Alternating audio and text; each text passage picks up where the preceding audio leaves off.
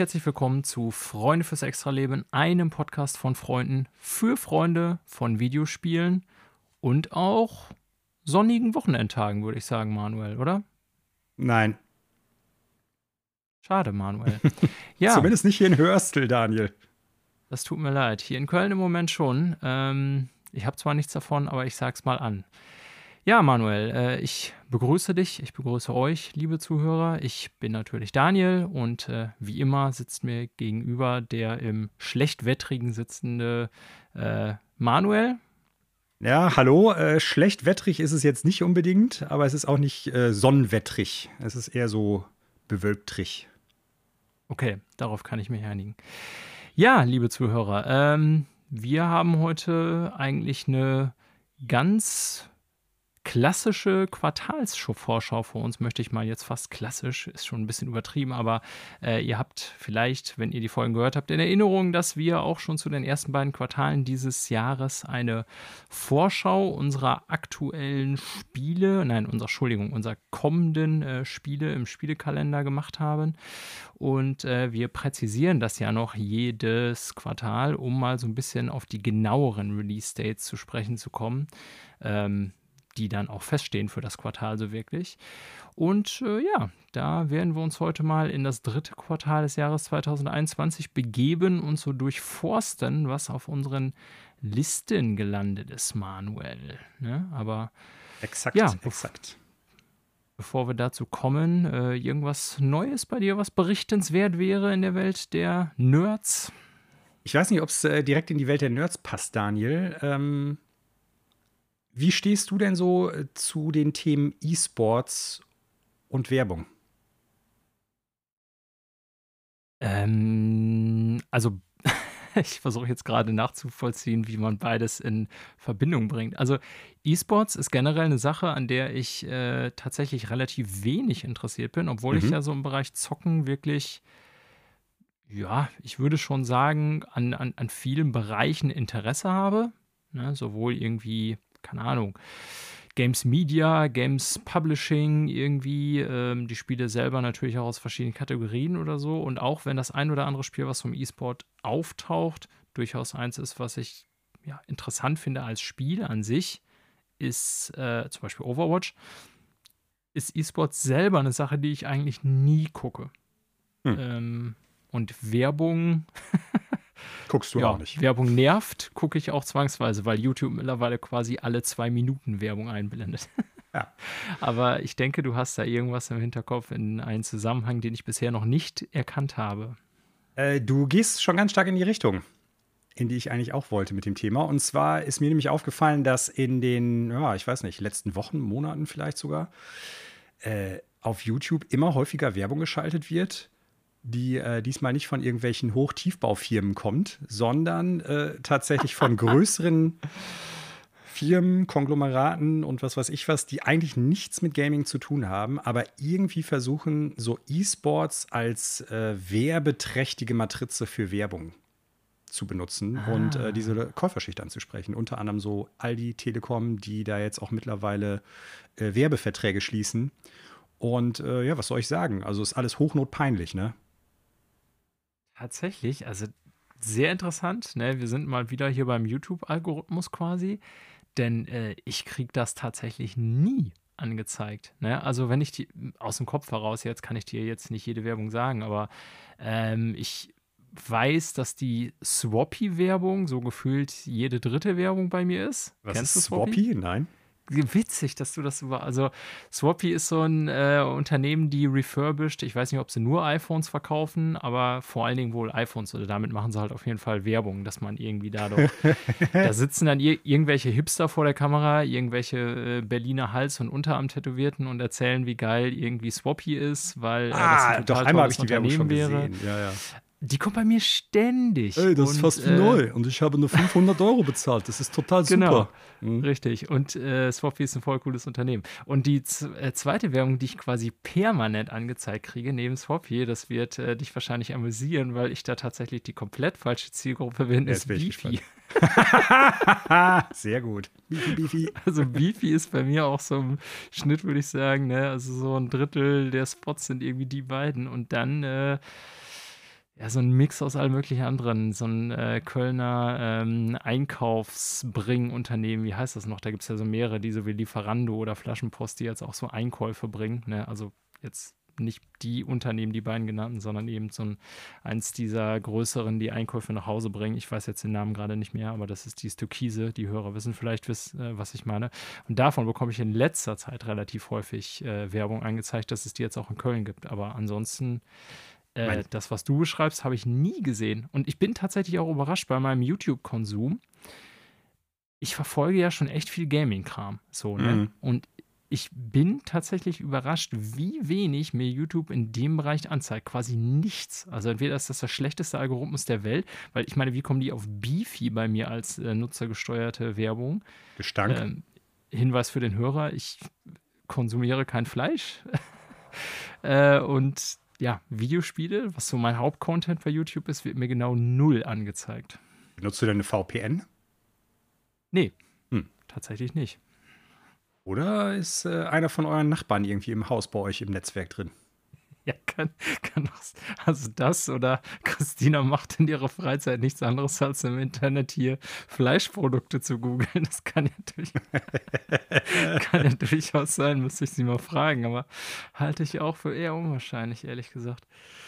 Ja, äh, bei mir wurde das relativ häufig in letzter Zeit angezeigt. Ähm, natürlich primär, wenn ich auf äh, entsprechenden Videospielkanälen unterwegs war auf YouTube, aber ja, ich weiß gar nicht, ob das ansprechend ist. Ich meine, klar, falsche Zielgruppe. Erstens bin ich nicht irgendwie im E-Sports unterwegs. Ich bin da auch nicht wirklich interessiert dran.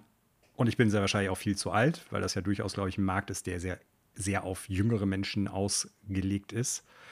Aber äh, das ist schon irgendwie sehr peinlich. Ich weiß jetzt gar nicht mehr, ob das in der Aldi-Werbung war oder von, von einer anderen Firma, wo dann quasi so ein Typ da sitzt von so einer äh, futuristischen, ähm, ja, Fernseher, sag ich mal, vor so einem futuristischen Fernsehaufbau mit so einem Gaming-Stuhl und dann irgendwie so, ja, wenn ihr äh, euren, äh, euer E-Sport-Ding äh, auf das nächste Level hieven wollt, dann seid ihr bei mir im Kurs genau richtig. So als ob das irgendwie, keine Ahnung, eine universitäre Ausbildung ist, die da gerade gemacht wird oder so. Also es ist echt, ich weiß nicht, es ist bizarr und ja. ähm, ich komme da nicht drauf klar. Ja, ich höre es raus aus deiner äh, fast schon äh, pikierten Antwort, ne? Und ich kenne nicht so viele Dinge, die dich schocken können, Manuel. Ich bin nicht wirklich geschockt, also da brauchst du schon noch ein bisschen mehr, aber ähm, es ist einfach. Äh, ich, ich kann mir nicht so richtig vorstellen, dass das äh, wirklich was, was Nachhaltiges an Werbeträchtigkeit bietet für diese Firmen. Aber vielleicht liegt er auch komplett falsch, weil ich überhaupt nicht irgendwie in dem Metier arbeite oder so. Aber es ist. Äh Wenn wir schon jetzt Werbung thematisieren, muss man ja sagen, Manuel, ähm, die Zuhörer wissen es nicht, aber Manuel ist ein Mensch, der eigentlich kein Fernsehen schaut äh, oder auch das kein stimmt. Fernsehen empfängt zu Hause. Richtig. Ähm, dementsprechend bist du ja quasi nicht an Fernsehwerbung gewöhnt. Äh, und ich will jetzt nicht sagen, ich mache jeden Tag die Glotze an und ziehe mir irgendwas auf ARD oder Pro7 rein oder so. Ähm, aber ich glaube doch schon öfter als du irgendwelche Sendungen. Und man muss ja sagen, wenn man sich so die Fernsehwerbung Landschaft anguckt, sind wir je nach äh, Zuschauerschaft oder Zielgruppe eigentlich so kurz vor Idiocracy, muss ich tatsächlich festhalten. Das kann ich mir gut vorstellen. Ich meine, ich kriege das ja durchaus ja. zwischendurch mal mit, wenn ich woanders bin und da Fernsehen geguckt wird. So ist es ja nicht. Im Großen und. Ganzen äh, läuft es ja meistens darauf hinau daraus hinauf, dass dann halt entsprechend der Sendung geguckt wird, welche Werbetrailer zeigen wir. Ne? Also zielgruppenfokussiert wird dann entschieden, äh, wir schalten in dem und dem Bereich diese und jene Werbung, weil das unserer Käuferschaft am besten passt und äh, Marktforschungsunterlagen zufolge die besten Ergebnisse bringt, weil da sind die Leute dann vorm Fernseher, die unser Produkt kaufen sollen. Yes. Eigentlich soll ja der YouTube-Algorithmus ähnlich laufen, glaube ich. Ne? Aber vielleicht gehen die davon aus, von dem, was ich mir dann halt äh, bei YouTube reinziehe, dass ich irgendwie äh, ein 16-jähriger Realschüler bin, der irgendwie denkt, ja, ich brauche nicht mehr für die Schule machen, ich werde einfach E-Sportler und dann kann ich den ganzen Tag nur Halo zocken. Also, also genau, äh, bist du genau die Zielgruppe dafür. So, genau. Ja.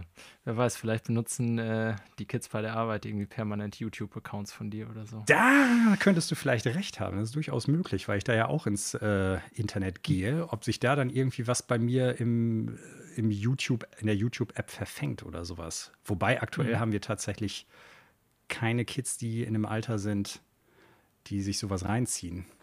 Hm. Ja. Ich Sherlock Manuel, forsch dir mal nach. Nö, dafür ja, nicht. Ne. Dafür ist mir meine Zeit, äh, ehrlich gesagt, dann äh, zu wertvoll. Trotzdem eine interessante Frage. Weißt du, was noch eine interessante Frage ist, Manuel? Puh, ähm, tja, lass mich mal überlegen. Äh, 7 mal 7, was ist das? 49. Falsch, feiner, feiner Sand. Lol. Äh, könnte jetzt auch fragen, wie viele Monde der Jupiter hat, aber wir wollen uns natürlich auf unser Kernthema okay, äh, beschränken. Und äh, da stelle ich dir, Manuel, jetzt die allwöchentliche, interessanteste aller Fragen, nämlich was wird denn hier gespielt? Und äh, da gebe ich an dich über, denn du hast zumindest ein paar Kurzeindrücke, denke ich, zum neuen Mario Golf und damit zu einem neuen Game, das gerade erst mhm äh, erschienen ist, beziehungsweise offiziell heute erst. Genau, ist heute rausgekommen. Mhm. Genau, ja. ja. Äh, für die Zuhörer zur Info, wir nehmen am Freitag auf, also diesmal äh, früh am Wochenende. Und äh, ja, dementsprechend bin ich schon ganz gespannt, da ich ja das Spiel eigentlich auch kaufen möchte. Mhm. Mm, so, just for Multiplayer-Fun und so, auch mit meiner Dame. Ähm, und die Wertung habe ich mir schon mal so eingeguckt. Wirst du mit Sicherheit gleich auch noch was zu sagen. Ähm, und dann bin ich aber natürlich auch gespannt auf deine persönlichen bisherigen Eindrücke. Ja. Ähm, ich glaube, zum Spiel selber braucht man nicht unbedingt viel sagen. Es ist ein mehr oder weniger lupenreines Golfspiel als Grundgerüst ne, Mario-Charakteren aus dem Mario-Universum. Man hat halt Mario, man hat äh, Luigi, man hat äh, Bowser, Boo und so weiter und so fort. Die haben alle unterschiedliche Stats und dementsprechend kann man dann halt mit denen auch unterschiedlich gut oder schlecht bestimmte Sachen machen. Der eine kann ein bisschen weiter schlagen, der andere hat ein bisschen bessere Kontrolle über den Ball, dass das genauer wird und so weiter und so fort. Und man kann im Großen und Ganzen das Spiel dann halt in unterschiedlichen Modi spielen. Es gibt erstmal so eine Art Story-Modus oder Intro, würde ich das eher nennen, weil es halt tatsächlich gar nicht so lang ist, wo erklärt wird, wie alles funktioniert, wo man seinen eigenen Charakter, nämlich äh, sein Mi, auch leveln kann und die Stats verbessern kann, so ein bisschen RPG-mäßig. Das macht auch durchaus Spaß, ist jetzt nicht besonders umfangreich. Und äh, ich sag mal, wer sich das Spiel jetzt nur dafür holt, könnte etwas enttäuscht werden, wenn er dafür dann Full Price bezahlt hat. So viel muss ich schon sagen. Äh, darüber hinaus gibt es noch, ich sag mal, die ganz normalen Möglichkeiten, äh, Kurse zu spielen oder ähm, ja, einzige, äh, einzelne Löcher. Und ja, man kann sich dann aussuchen, ob man irgendwie, was weiß ich, tatsächlich ganze Partie spielt über 18 Löcher oder nur irgendwie über 1, 3 oder so weiter und so fort. Man hat dann ein paar schöne Statistiken, wie gut man dann ist, ob man halt äh, über oder unter Paar ist und so weiter und so fort. Ich sag mal, ganz solides Golfspiel irgendwie. Das geht auch sehr gut von der Hand, was mir sehr gut gefällt. Also es ist wirklich schnell lernbar, schnell zu spielen. Es ist äh, klar und deutlich, wie es funktioniert. Es ist äh, in der Haptik, sage ich mal, was so zumindest äh, das Gefühl, wie gut bin ich jetzt auf meiner äh, Auswahlleiste. Also man muss im Prinzip A drücken, um Schwung aufzunehmen und dann nochmal drücken, um dann halt abzuschlagen. Das fühlt sich alles gut an, sehr genau, sehr präzise und funktioniert auch gut.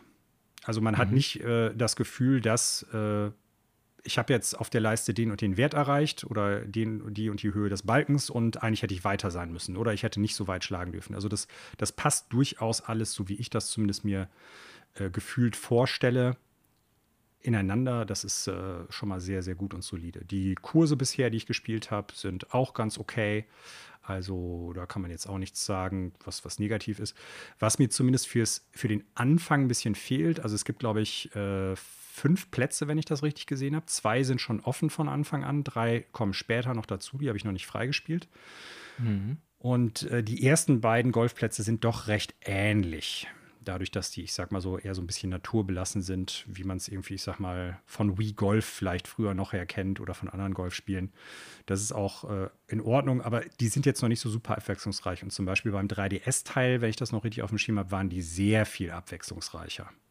Äh, das kann okay. aber noch kommen, das weiß ich nicht, ist aber jetzt auch kein Problem für das Spiel erstmal. Ne? Nur wenn jetzt ich, ja, also Golfkurs 3, 4 und 5 dann jetzt auch noch einfach so äh, grüne Landschaft sind, ne? mit irgendwie ein paar Büschen und ein paar Bäumen und Gras und sowas nur.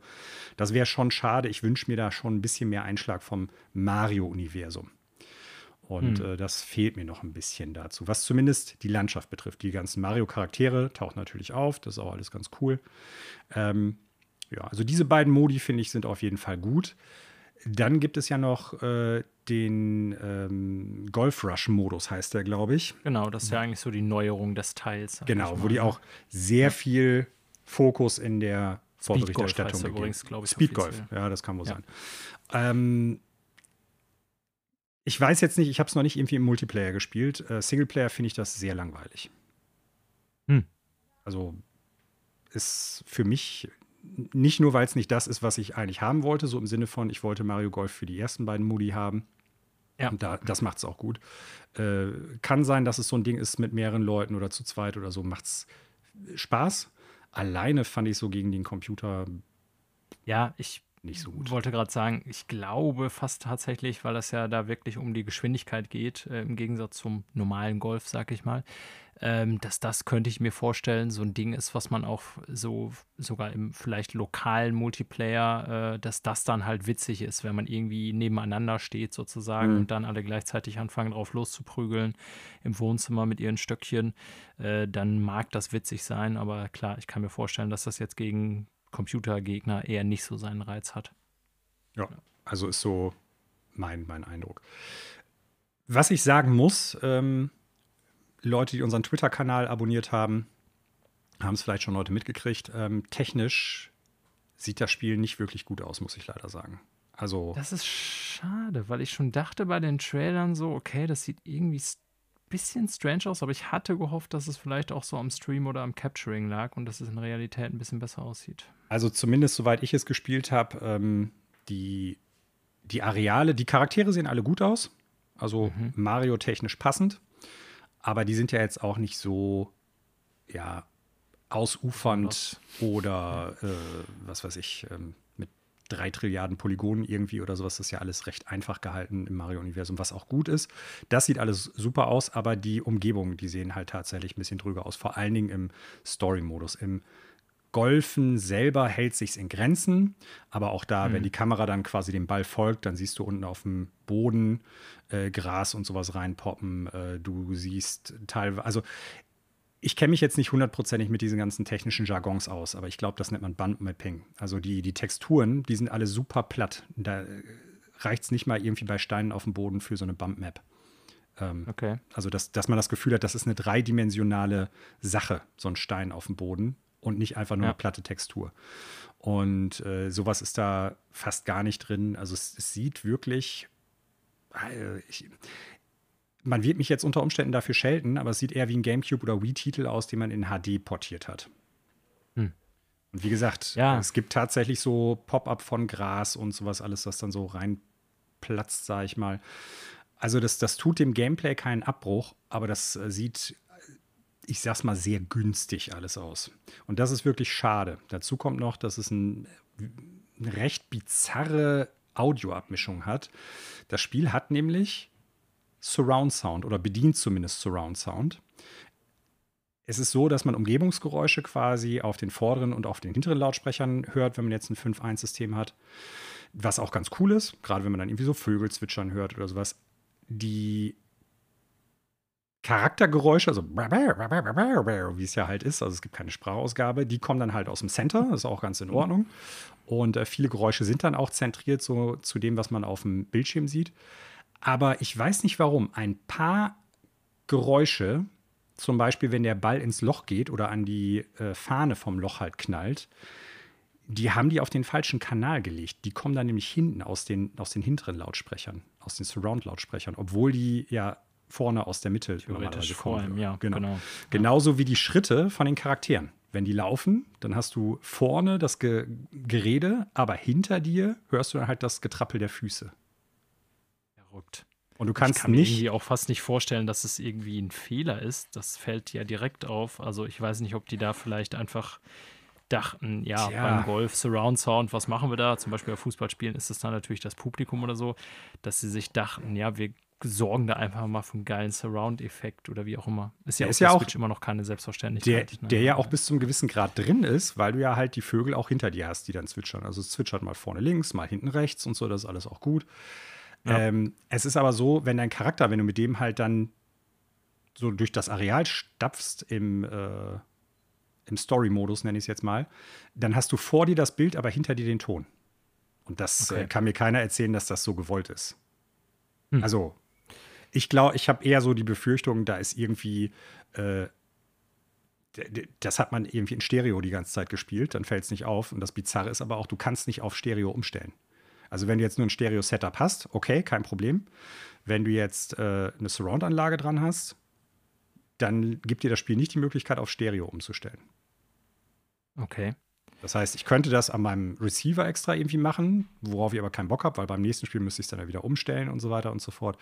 Also, ich weiß nicht, was Nintendo da mit, mit also Audio ist weiterhin Eine Baustelle. Eine, eine Riesenbaustelle von denen. Nicht so groß wie irgendwie Internetanbindungen und Online-Service und sowas, aber äh, kriegen sie nicht Ja. gebacken.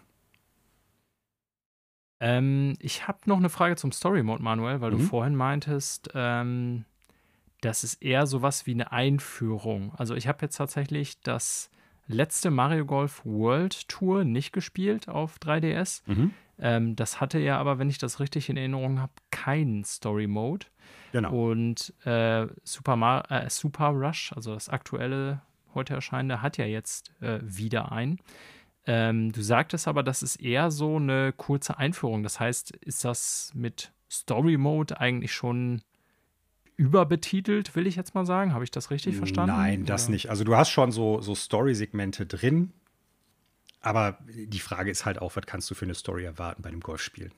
Und bei einem Mario-Golfspiel vor allem. Ne? Also Ja, ja, das ist schon, das, das ist ein, ein Story-Modus, wenn du es so möchte, möchtest. Aber ähm, ich würde es jetzt nicht spielen, weil du irgendwie denkst, oh, heute Abend habe ich keinen Film zu gucken, ich möchte aber etwas Oscar-reifes Filmmaterial haben. Ich werde Mario Golf Super rasch spielen. Also, obwohl Ja. doch, wenn, wenn du das machen möchtest, mach es. Aber dann film dich bitte dabei, weil ich dein Gesicht sehen möchte. Ja. Ähm, ja, ich denke mal, du bist jetzt natürlich weit weg ab von einer abschließenden Bewertung. Das sind ja auch so Spiele äh, letztendlich, die sich, äh, wo sich die Wertung, finde ich, eher kaum daraus ergibt, dass man den Story-Mode beendet hat, sondern eigentlich, ähm, wenn man sie eine gewisse Zeit lang gespielt hat und dann irgendwie so, ich sag mal, den Wiederspielbarkeitswert und so auch getestet hat, ne? Also ob das Ding nach zwei Wochen in der Ecke liegt oder ob man irgendwie auch äh, nochmal immer wieder reinspielt. So, das sind ja eigentlich so bei so Golfspielen, ach, äh, Entschuldigung, bei so Sportspielen so die Kennzeichen dafür, finde ich, ob es gut ist oder nicht. Ähm, ich hatte vorhin die Wertung schon mal angesprochen. Jetzt ist es ja so, diese Mario-Sportspiele, wollen wir sie Mhm. mal so zusammenfassen, oder die Nintendo-Sportspiele sind ja nicht alle Wertungsdarlings. Ne? Also Mario Kart ist eigentlich immer ganz oben, aber wer mal so Mario Strikers und Tennis und Golf und so, der weiß, dass da über die Jahre immer mal wieder Spiele bei waren, die gut bewertet waren, aber auch so geht so bewertet waren. Wobei das bei Ähm. Mario Kart eigentlich auch so ist, wenn man mal genauer hinguckt. Also wenn du dir alle Spiele mal anschaust, äh, der N64-Teil und auch der GameCube-Teil, die sind also nicht durchschnittlich, aber jetzt nicht irgendwie neun von zehn Punkten im Durchschnitt gewesen. Das stimmt. Obwohl ich das Ähm, anders sehe. ich auch. Double also gerade Dash, der aber- GameCube-Teil Ja, ist äh, genau. hervorragend, finde ich, oder war hervorragend. Ähm, ja, wollte nur sagen, also ich glaube, es ist schon so, ich müsste mir jetzt die Metacritics oder Durchschnittswertungen der ganzen Reihen jeweils angucken. Das mache ich jetzt natürlich nicht, aber ich habe schon so in Erinnerung, dass äh, Mario Kart immer so ein bisschen drüber liegt über den anderen, so im Schnitt mit auch mal Ausreißer nach unten, gebe ich dir recht. Ähm, jetzt hat das Spiel, ich weiß nicht, ob du es schon gesehen hast, so ein Metacritic bisher von 75. Ähm, Was will ich finde gar ein nicht gutes so- Spiel wäre. ja, gut, das stimmt. Ne? Das ist immer so eine Frage, wie man die Wertung auslegt. Ähm, klar, du willst jetzt keine abschließende Wertung äh, abgeben können, aber ich höre da schon raus, ein bisschen, wenn du sagst, was ein gutes Spiel wäre, dass das jetzt irgendwie für dich auch nicht völlig äh, ferner liefen ist, so eine Nein. Wertung sozusagen. Ja. Also, was man dazu vielleicht sagen muss: ähm, Mario Golf, genauso wie beim 3DS-Teil, das ist so eine Sache, äh, das werde ich immer mal zwischendurch ein bisschen spielen. Ne? Wir haben ja in einer der beiden E3-Episoden, als wir schon über das äh, Nintendo Direct zu E3 gesprochen haben, darüber geredet, dass Nintendo ja durchaus unterschiedlich große Marken hat, die mich unterschiedlich auch interessieren. Und äh, Mario ja. Golf habe ich Bock drauf, habe mich auch darauf gefreut, als es angekündigt worden ist und macht auch Spaß. Und ich kann jedem dieses Spiel bisher, soweit ich es gespielt habe, empfehlen. Aber es wird kein Spiel sein, wo man jetzt total drin versinkt, glaube ich. Ähm, genau. Dafür müsste ja. dann der Karriere- oder Story-Modus noch sehr, sehr viel tiefgreifender sein und sehr viel mehr bieten. Das ist aber eine Sache, die durchaus einfach Spaß macht, immer mal hier drei oder vier Löcher zu spielen. Und äh, weil es jetzt halt. Natürlich, ne? ja. ja. genau. Alleine, also ich sag's mal, ich sag's mal so, äh, ich habe es mir jetzt nicht als Multiplayer-Titel gekauft, sondern schon tatsächlich, weil ich es äh, primär auch alleine spielen werde. Es hat eine Online-Anbindung, wenn ich das richtig äh, auf dem Schirm habe. Die konnte ich aber halt noch nicht testen. Ähm, das ist ein gutes Spiel und von meinem ersten Eindruck wenn sich da nachher, nachher nicht noch irgendwie was, was ich äh, in die eine oder andere Richtung was bewegt oder irgendwie noch was kommt, was ich so gar nicht absehen kann, dann würde ich auch sagen, ist irgendwie eine 7, 7,5 auf jeden Fall absolut gerechtfertigt von meinem Ersteindruck. Das heißt aber nichts, äh, kann ja noch mal nach oben oder nach unten ausreißen. Aber ja. das wird zumindest zu dem passen, was ich in den anderen Mario-Spielen, äh, in den anderen Mario Golf-Spielen auch so als Wertung vergeben würde. Das sind nie totale Kracher, das sind aber auch keine genau. durchschnittlichen Spiele, sondern gut, solide bis gut mindestens. Und äh, ja, sie, sie machen halt das, was sie machen sollen. Also ein Mario-artiges, gutes Golferlebnis bieten. Und es ist jetzt nicht so, dass ich grundsätzlich jedes Golfgame mitnehme oder mitgenommen habe, aber so diese Serie ist bei mir halt pappen geblieben von damals noch. Ja. Ja, kann so. ich alles so nachvollziehen. Ne? Also spricht für mich jetzt eher dafür, dass ich mich äh, bestätigt sehe, dass ich mir das auch holen möchte. Ne? Wie gesagt, ich finde es auch, das sind so Games, die auch irgendwie man ähm, cool mal vielleicht zu zweit im Wohnzimmer spielen kann, aber auch mal, wenn man Bock hat, alleine. Ähm, das letzte Mario Golf ist ja jetzt auch schon ein bisschen her. World Tour auf 3DS war 2014, also sind mhm. dann tatsächlich schon sieben Jahre. Ähm, du hast gerade schon die Auswahl der äh, Golfparcours angesprochen da das jetzt ja tatsächlich keine Serie ist, die so äh, erfahrungsgemäß äh, jährlich rauskommt, äh, der Teil davor auf Advance war nämlich auch schon dann zehn Jahre vorher, also 2004, sprich, da war mhm. auch eine lange äh, Zeit zwischen. Was ja, glaube ich, aber auch so der Teil ist, den alle, ich sag mal, Mario Golf-Fans vor allen Dingen äh, lieben. Ähnlich wie Paper ja. Mario gibt es da ein Spiel, auf das alle so ein bisschen zurückschauen und sagen, ey, ich möchte wieder sowas haben, weil da, wenn ich das richtig auf dem Pin habe, der, der Story- oder RPG-Modus halt sehr viel tiefgängiger gewesen ja, ist. Genau. Mhm. Ja, das ist so der Fan-Darling, sag ich mal, mhm. anscheinend. Ähm, Wäre natürlich durchaus eine Frage oder eine Option oder eigentlich sogar, ohne es jetzt gespielt zu haben, etwas, was ich mir wünschen würde, dass man dann vielleicht für ein äh, Mario Golf Super Rush Erweiterung erlebt. Ne? Ich will jetzt nicht sagen, die werden mhm. da ein Service-Game rausbauen, das werden sie mit Sicherheit nicht, also kein Smash Bros. oder Splatoon oder so. Äh, aber nichtsdestotrotz, wir haben es auch beim Mario Kart gesehen, ähm, zum Beispiel, würde ich mir bei diesen Nintendo Sportspielen schon wünschen oder fände das, glaube ich, ganz cool, da du schon sagst, die Zahl der äh, Grüns, wie es ja so im Golf heißt, könnte ein Problem sein, vor allem wenn sie optisch sehr gleichförmig sind wäre es natürlich ganz cool, wenn die da einfach mal so ein, zwei, drei vielleicht noch nachpushen würden. Ne? Ich hoffe, das wird eine Option für die Zukunft, weil ja, ja die Wiederspielbarkeit dieser Nintendo Sportspiele würde das natürlich erhöhen. Ich kann dir jetzt nicht mehr genau sagen, ob es so gewesen ist, aber ich meine, das letzte Mario Sportspiel Tennis, äh, Super Smash oder wie es hieß, ich weiß es gar nicht mehr, mhm. ähm, was ich ja persönlich echt enttäuschend fand, hatte, meine ich, auch ein paar DLC-Sachen, aber das waren eher so Charaktere oder so, glaube ich. Äh, vielleicht ja. machen sie es hier auch, fände ich ganz cool. Ich finde, um das jetzt abzuschließen, äh, Mario Golf Super Rush auf jeden Fall sehr viel besser als äh, das Tennisspiel. Ah, Aces, kann das sein? Ah, genau, Ace? ja, ja. Ace, mhm. Ja, genau. genau. Richtig. Ähm, ja, also ne, prinzipiell äh, beide Games von Camelot auch ein entwickelt, glaube ich. Ja. Ist das bei der Mario-Reihe, äh, Golfreihe noch so? Genau, waren ja die ja, Teile auch. Da stöhnen ja. ja. die Leute immer so ein bisschen auf im Internet, äh, wenn eins dieser neuen Spiele angekündigt wird, weil eigentlich wollen äh, ganz viele im Internet dann ja lieber hören, Camelot ist wieder da mit Golden Sun. Ja. Ja.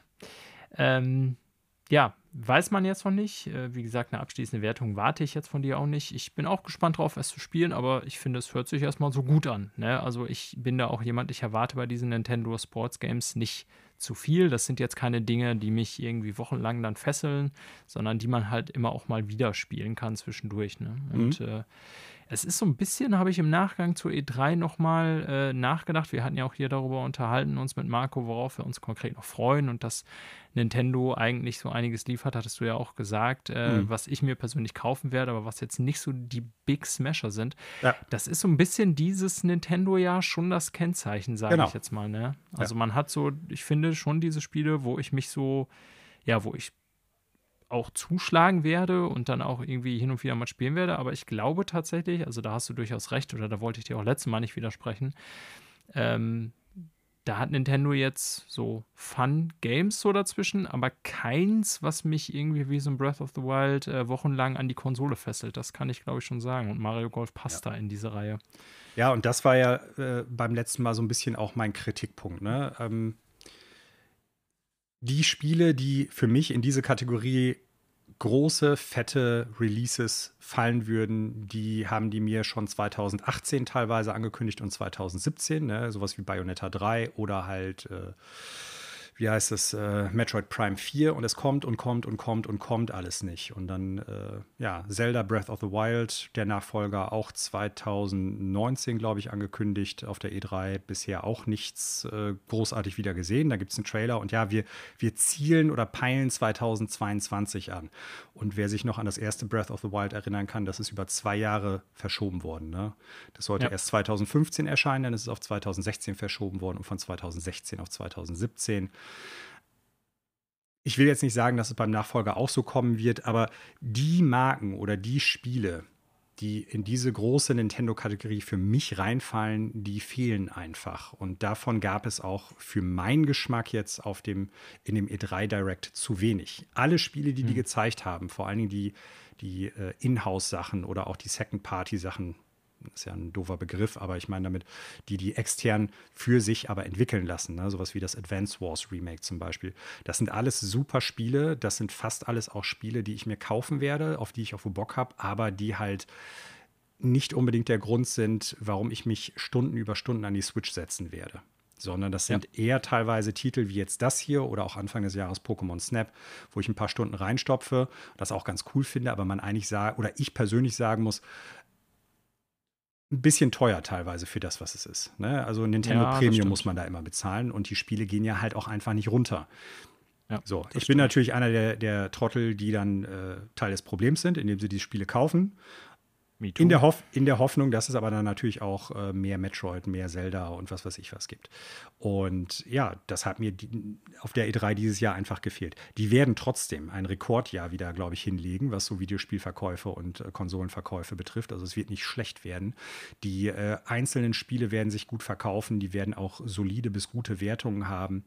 Das, äh, also von daher alles richtig gemacht. Es ist ja immer nur mein subjektiver Geschmack in der Bewertung. Deshalb hatte ich letztes Mal ja auch gesagt, man kann das Gezeigte auf unterschiedlichen Ebenen halt bewerten. Ne? Also für Nintendo ja. und für den generellen Output, der da gezeigt worden ist, ist es gut. Für mich persönlich hat es da noch ein bisschen gefehlt und äh, du hast recht, also Mario Golf zählt auch in sowas mit rein.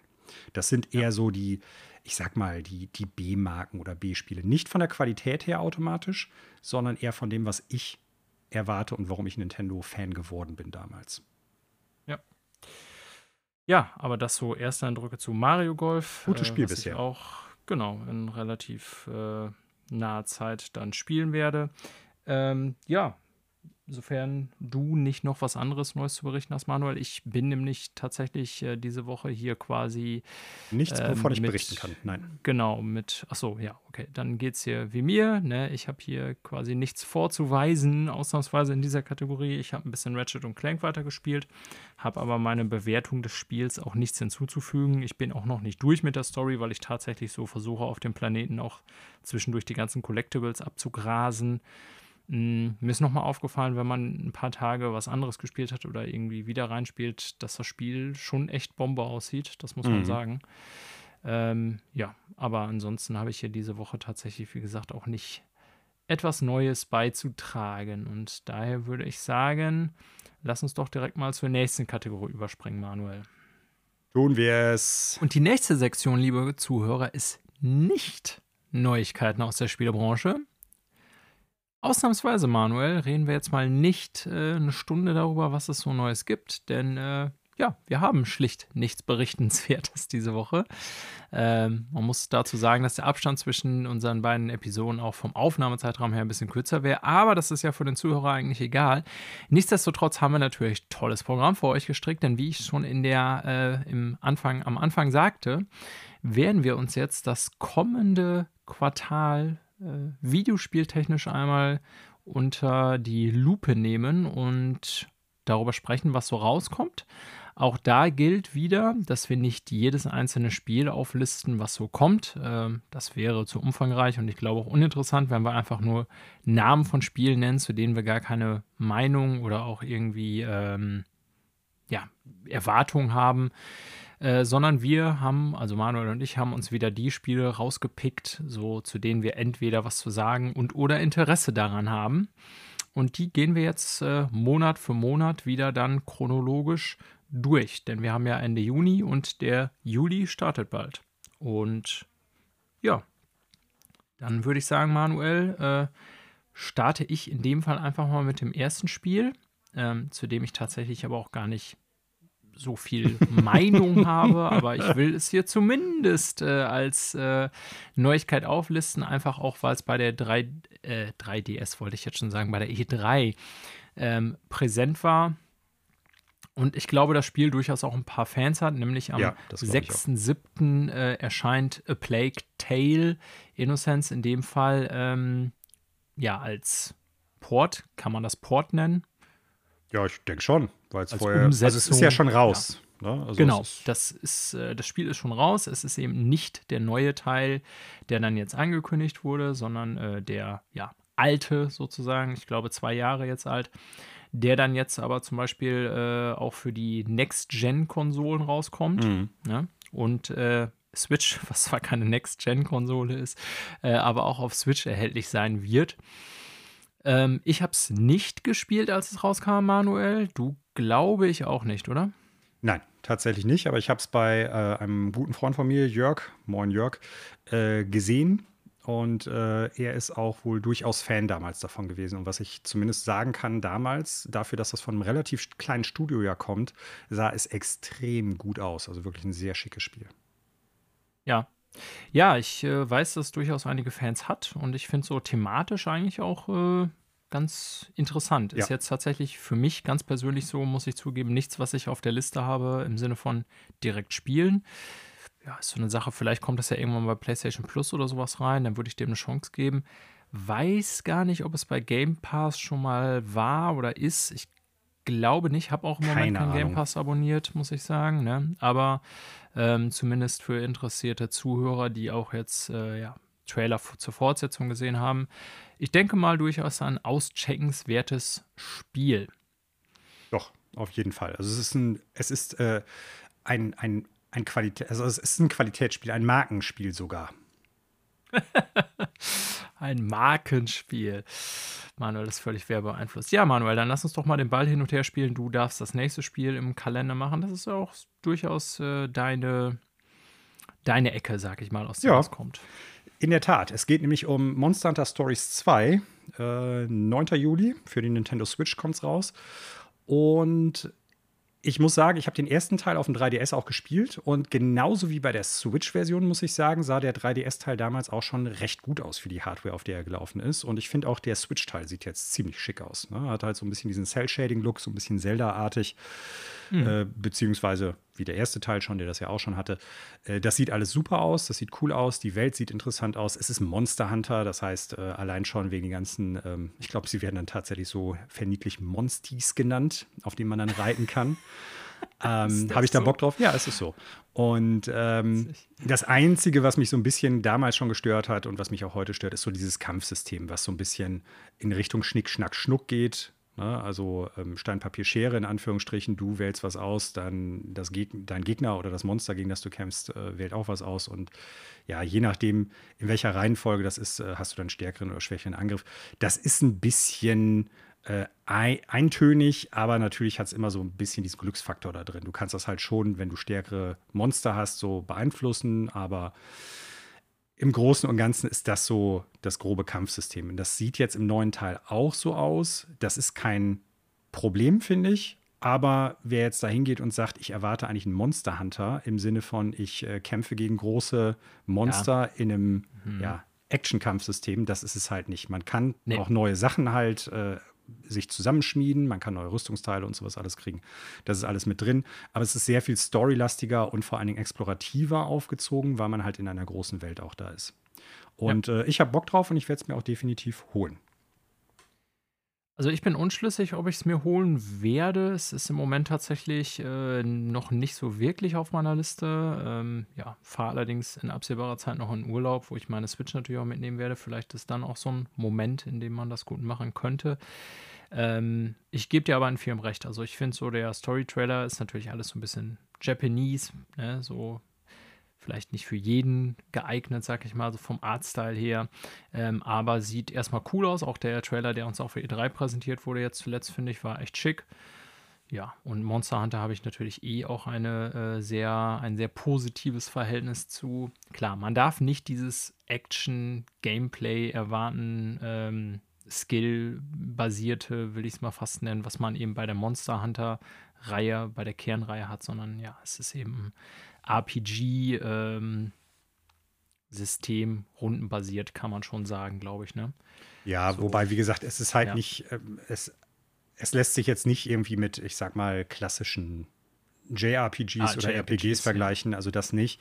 Ähm, ich, ich würde am ehesten sagen, das erinnert teilweise, ich habe die Serie nie wirklich lange und viel gespielt, aber an sowas wie Yokai Watch. Also du ja. hast ein sehr simplifiziertes Kampfsystem, ja. was so einen leichten Glücksfaktor mit drin hat, irgendwie. Ähm, so. Also, das ist ein Spiel, ich sag mal, das ist komplexer, als es aussieht. Aber genau an den Momenten oder in den Momenten, wo es eigentlich mehr Komplexität haben dürfte, für vielleicht ein eher ältere Spieler hat es das eben nicht. Also es ist ein, das war beim ersten Teil auch schon so, es ist ein Spiel, was irgendwie wirkt, als ob es für Kinder ist und das Kampfsystem passt auch dazu. Aber so der generelle Gameplay-Loop und die Quests und so, die drin sind, die, glaube ich, sind eher weniger für Kinder. Nicht, weil die jetzt irgendwie blutig sind oder sowas, sondern weil es da irgendwie ein bisschen ausufernder und komplexer ist. Ja. Also es ist ein, es ist ein interessantes Gemisch irgendwie. Wie gesagt, ähm, das, ich glaub, bin auch fest davon überzeugt, dass es ein gutes Spiel wird. Aber man darf nicht mit den falschen Erwartungshaltungen an dieses Spiel rangehen. Ich glaube, sonst wird man enttäuscht. Genau, ist halt kein Monster Hunter. Aber wer so ein bisschen Bock auf Monster Hunter Lore hat und so weiter, ne? Genau. Äh, ich kann sich das, denke ich, durchaus in den Kalender schreiben. Am 9.7., also schon sehr bald.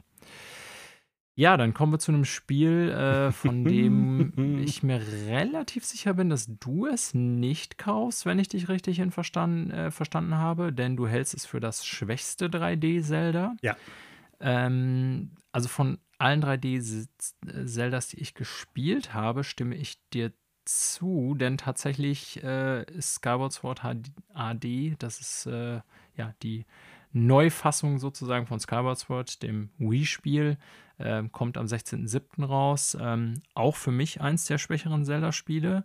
Ähm, hat nichtsdestotrotz äh, auch ein paar richtig starke Abschnitte, vor allen Dingen die Dungeons, die ich noch in Erinnerung mhm. habe, und so ein paar mhm. Bosse, Dungeon-Bosse, die ich sehr gut fand. Aber auch, wir haben es schon mal thematisiert, auch unsere Zelda-Spezialfolge, äh, ein paar richtig schlechte Designentscheidungen, ja. würde ich es jetzt mal nennen.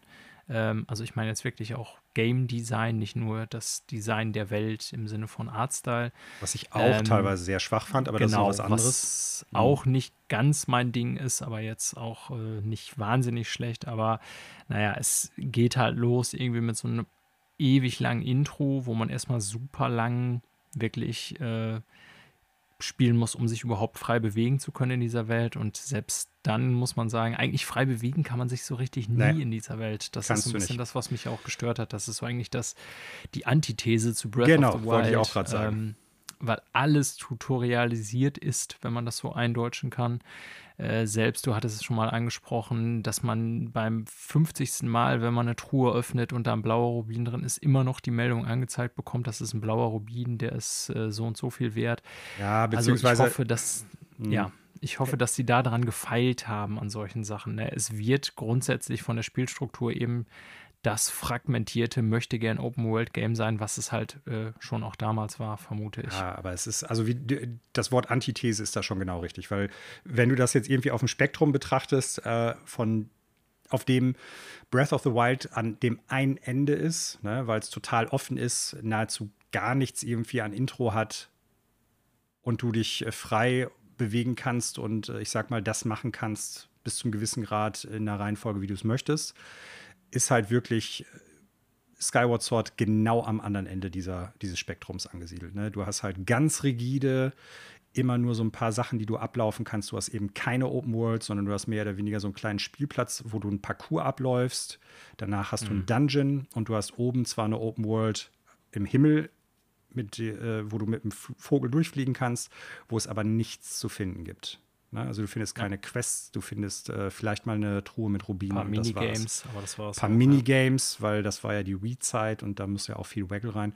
Und darüber hinaus hast du halt einfach noch Füllermaterial ohne Ende. Ne? Also dass du ja, mehrmals in die gleichen Areale musst, um irgendwie nochmal Noten zu sammeln. Ne? Also das, was bei Wind Waker und bei Twilight Princess schon kritisiert worden ist, äh, treibt dieses Spiel tatsächlich auf die absolute Spitze. Du hast so komische Schleichpassagen, wo du nochmal in so Areale rein musst, falls du dich erinnerst, wo du in so einer ja. Geisterwelt bist und erst wenn du ja, durch ja. diese Geisterwelt durch bist, dann wird das Areal eigentlich erst richtig freigeschaltet. Dann musst du nochmal durchlaufen. Dann machst du das Dungeon, dann kommt ein neuer Abschnitt in der Geschichte und läufst du nochmal durch. Also es ist das Spiel hat für mich so viele Baustellen, dass ich einfach sagen würde, es ist nicht nur das schlechteste Zelda, sondern es ist einfach auch ein durchschnittliches Spiel maximal. Und auch womit die ja, jetzt gerade aktuell versuchen zu werben, im Sinne von, ja, wenn ihr die Story, komplette Zelda-Story verstehen wollt, das ist der Anfang von allem so. Ja, toll, da kommt vielleicht das erste Mal das, das Master-Schwert drin vor und im Prinzip schmiedest du das auch, aber das sind halt so, ich sag mal, zwei Minuten Zwischensequenz insgesamt über das ganze Spiel verteilt und das war's. Und ja. äh, das gepaart halt mit dem Wiederaufkochen von allem Möglichen, was im Spiel drin ist, auch Bosse, die du mehrmals machen musst, die einfach langweilig sind. Wohlgemerkt, ich kritisiere nicht die Motion-Steuerung. Das ist halt nochmal ein komplett separates Paar Schuhe. Ich äh, kritisiere den generellen Gameplay-Aufbau davon. Und das ist wirklich. Mhm.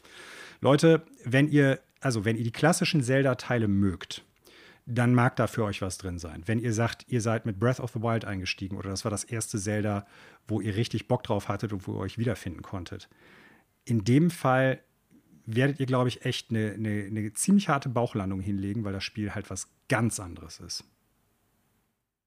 Ja, also ihr habt es schon an Manuels äh, drei, vier Minuten Rant gehört. Ne? Er ist kein Käufer. Ähm, ich würde an diesen letzten äh, Satz nochmal anschließen wollen. Also es ist kein schlechtes Spiel, versteht das nicht falsch. Ja, Manuel hat es ja so ja. als insgesamt durchschnittlich bezeichnet. Ja. Ähm, ne, ist jetzt definitiv nicht beschissen, so, damit das mal klar ist. Also es ist äh, immer noch ein Zelda-Spiel. Manuel hat schon gesagt, er würde es nicht mal mehr in den äh, Sinne von Zelda ist immer mindestens gut aufnehmen, sondern es ist bei ihm schon eher durchschnittlich. Ähm, nichtsdestotrotz, ich glaube, auch für Liebhaber der Serie gibt es da schon einige Highlights. Äh, aber ganz klar würde ich auch sagen, wenn so Breath of the Wild euer Ding ist oder ihr seid da vielleicht erst richtig in die Zelda-Serie reingekommen oder eingestiegen oder fandet das richtig geil, würde selbst ich sagen, lasst da die Finger von. Ne? Also das, ähm, ja, wird dem dann nicht gerecht, was ihr erwartet, glaube ich. Ja.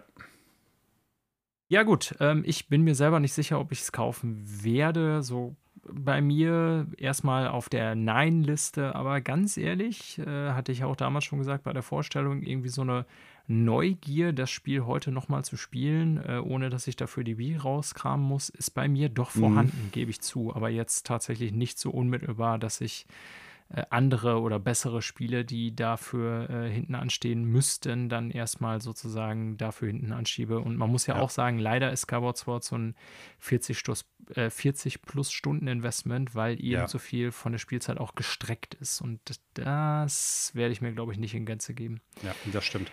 Äh, sieht bei mir genauso aus, Daniel. Ich hatte damals auch gesagt, ähm, mal gucken, vielleicht äh, kommt ja noch mal so diese Neugier zu sagen, ich ziehe mir das noch mal rein, weil es jetzt halt schon so lange her ist, dass ich es durchgespielt habe. Es ist tatsächlich das einzige Zelda, das ich nicht zweimal oder mehrmals durchgespielt habe, weil ich es äh, wirklich so enttäuschend fand. Und ich muss jetzt sagen, je näher der Veröffentlichungstermin jetzt rückt, desto mehr setze ich mich damit nochmal auseinander und desto mehr fällt mir einfach auf, was ich an diesem Spiel einfach schlecht fand. Und es wird immer weniger das, äh, also zum Beispiel die Musik ist ja teilweise gut und die ist auch definitiv besser als in Breath of the Wild. Um mhm. Längen. Das muss man ganz klar sagen. Aber äh, das hält halt ein 40-Stunden-Spiel nicht zusammen. Nur weil du da gute Mucke drin hast. So.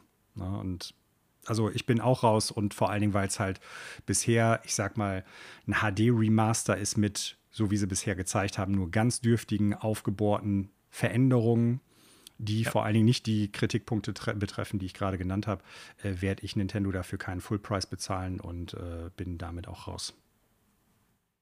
Ja, 16.07. Ihr könnt ja zumindest mal reinschauen oder überlegen, ob es das wert ist. Ähm, das nächste Spiel ist wieder dein Bolt. Absolut. würde ich so sagen. Ja.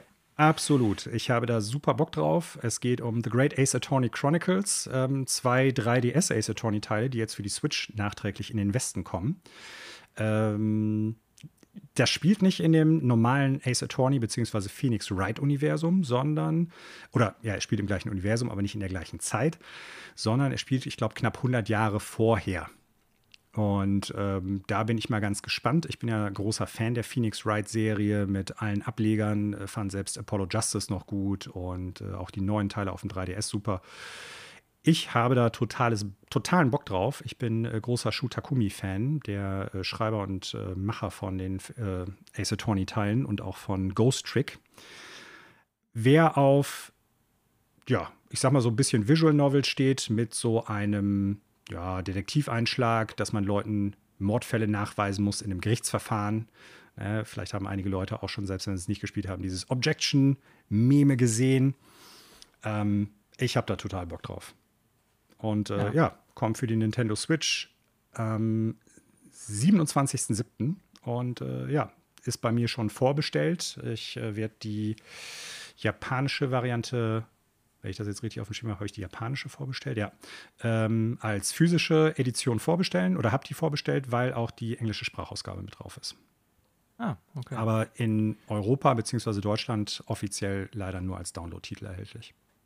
Ja. Ja, ähm, theoretisch äh, wäre ich dran, das Spiel einzuleiten, aber da ich zudem tatsächlich so viel, äh, nämlich gar nichts zu sagen habe, leite ich das einfach mal geschickt an dich weiter, diesen äh, nächsten Curveball, Manuel. Und zwar äh, am gleichen Tag erscheint äh, Neo The World Ends With You auf mhm. ähm, Switch und PS 4. Äh, ich glaube ja. auf PS5 originär nicht. Ähm, aber spielbar, vielleicht weiß ich gar nicht, ob es dann auch auf PS5 spielbar wäre. Ja, sicher sind ja alle PS4-Titel. Ja, also fast alle, muss Bis man sagen, genau. Ne? Keine Ahnung, Life of Black Tiger oder irgendwie ja, so ein genau, Quark. so ein paar quirky Games nicht, aber ja, die meisten sind direkt auch auf PS5 spielbar, das stimmt. Ja, und äh, du hast The World Ends With You ja auch damals gespielt auf, jetzt ja. muss ich überlegen, war es DS, ne? Oder genau. Noch nicht 3DS, genau. Mhm. Ja. Äh, eins meiner absoluten Lieblings-DS-Spiele, weil es halt wirklich so eigenständig ist im Look, aber auch vom Gameplay her, von der Story her fand ich super interessant. Es ist halt äh, Anime hoch 12, das heißt, wer damit nichts anfangen kann, der wird, glaube ich, auch jetzt mit dem neuen Teil nicht unbedingt was anfangen können. Aber zieht euch mal einen Trailer rein. Es hat einen sehr eigenständigen Look. Also es gibt, äh, würde ich sagen, kein Spiel, was so aussieht. Man könnte vielleicht jetzt irgendwie argumentieren, die Persona-Serie hat halt einen ähnlichen flashy Look. Ne? Also, dass das wirklich alles äh, sehr farbenfroh ist, sehr stilistisch überzeichnet im positiven Sinne und sehr bunt ist. Ich mag das total und äh, fand die Trailer bisher auch super und es wird endlich tatsächlich ein Nachfolger sein. Es gab ja schon mal so ein paar Portierungen auf dem. Äh, auf dem iPad, glaube ich, gab es eine Version von The World Ends With You und es gab auch eine Switch-Port letztes oder vorletztes Jahr, die aber nicht ganz so solide gewesen sind, weil die halt das Kampfsystem, was damals auf dem DS wirklich auf zwei Bildschirmen gleichzeitig abgelaufen ist, nicht gut übernehmen konnten.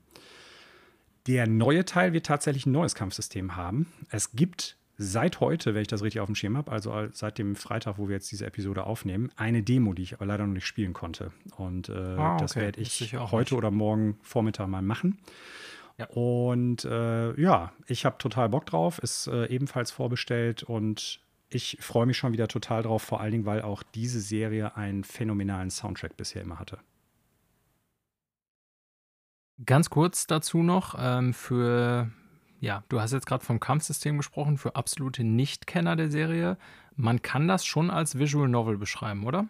Nee, also es ist äh, tatsächlich keine Visual Novel. Es ist ah, okay. im weitesten Sinne. Siehste, dann habe ich das direkt mal falsch ah, beschrieben. Ist eine, ist eine schwierige Sache. Wie beschreibt man es? Also ich würde eher sagen, es geht in Richtung Action-RPG, weil du hast halt tatsächlich Stats und äh, du kannst Charakterleveln, du kannst äh, Gear und Items kannst du halt kaufen und da das Ganze in Shibuya spielt, ich sag mal so ein, so ein Popkultur -Hoch, äh, popkultureller Hochburg irgendwie in Tokio, ist es so, dass halt gerade Musik, aber auch so, äh, ich weiß gar nicht, ob man dazu Haute Couture oder Mode sagen kann, einen ganz großen Einschlag in dem Spiel hat. Ne? Also du hast dann unterschiedliche Looks, du hast äh, Fähigkeiten, die du über Buttons oder Pins dann halt kriegst, indem du die an deine Klamotten machst und sowas alles.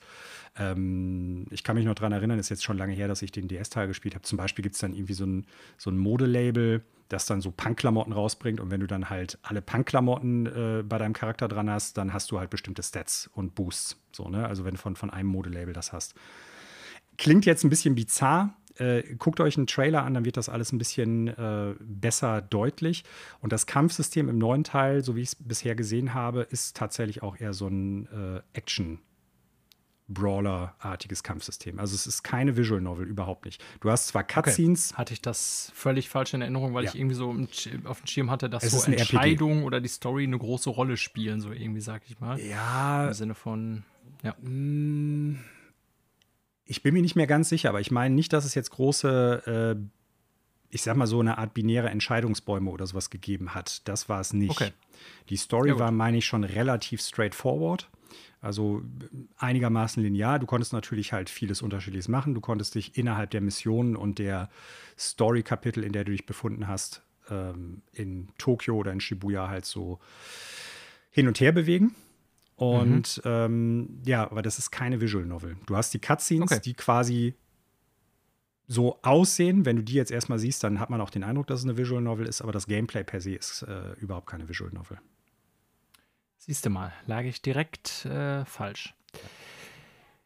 Ja, ich glaube, das nächste Spiel auf unserer Liste, äh, das mm. könnten wir im Grunde beide vorstellen. Ja. Wir haben auch schon äh, letzte Folge, nein, vorletzte Folge, Entschuldigung, ordentlich drüber abgenördet, äh, nämlich Microsoft Flight Simulator am 27.07. Und jetzt denkt ihr, naja, ist ja schon lange raus. Ja, wir reden hier natürlich von der Xbox Series Version, also sprich Series S und Series X.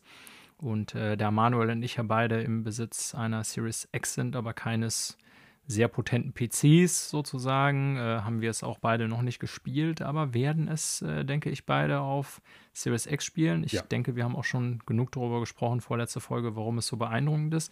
Mich würde mal interessieren, Manuel, ähm, ich bin ja im Moment kein Game Pass-Subscriber, äh, weil sich es einfach nicht lohnt. Ne? trotz gutem Paket spiele ich im Moment zu wenig auf Xbox, äh, sag ich mal. Und das ist ja doch einfach so ein monatliches Ding, was dann immer weiterläuft. Und dann mhm. habe ich es dann wirklich irgendwann im März, glaube ich, gekündigt, nachdem ich es von äh, November bis März so durch hatte und dann auch immer mal wieder hier und da reingespielt habe. Ähm, wirst du es, du bist ja auch physischer Sammler, physisch kaufen oder bist du dann auch so auf Xbox so ein Typ, der dann sagt, naja, dann hole ich mir halt einen Monat Game Pass? Nee, also bei den Spielen, die ich wirklich haben möchte, die auch bei mir auf der Liste sind, so denn die Bewertungen nicht total unterirdisch sind und dann hinterher rumkommt, das äh, Spiel ist total verbuggt, es ist unspielbar ja, oder sowas. Ne? Das Schlimmste. Das, ist, ja. das wird da nicht sein, aber abseits von solchen Fällen, äh, ja, ich, ich werde es mir in den Schrank stellen, so, ne, weil ich halt Sammler bin. Ah, interessant. Ähm, ich kann aber ganz klar sagen, durch die Spiele, die Microsoft jetzt alle angekündigt hat und vor allen Dingen, weil die alle auch ja in den Game Pass gehen, dass das immer attraktiver wird. So, ne? Das muss ja. man halt einfach sagen. Ja. Und äh, dementsprechend ja, ich schon oft drüber nachgedacht habe, ja gut, also äh, gibst du jetzt dafür das ganze Geld aus oder sagst du einfach, ich hole mir jetzt wieder Game Pass für ein paar Wochen? Vor allen Dingen, weil du ja, ich sag mal so Wochen oder zwei Wochen Abos teilweise für irgendwie einen Euro oder so in bestimmten Angeboten kaufen kannst. Und ich habe sogar noch ein paar Codes halt übrig für genau solche Fälle, wenn ich Spiele habe, die entweder nur digital rauskommen im Game Pass dann drin sind, die ich dann eh nicht irgendwie kaufen würde als äh, ja, physische Version fürs Regal oder wo ich mir nicht ganz sicher bin. So, ne? Aber mhm. der Flusi, genauso wie jetzt äh, ein Spiel, über das wir nachher noch sprechen werden, sind alles Spiele, die bei mir ins Regal wandern.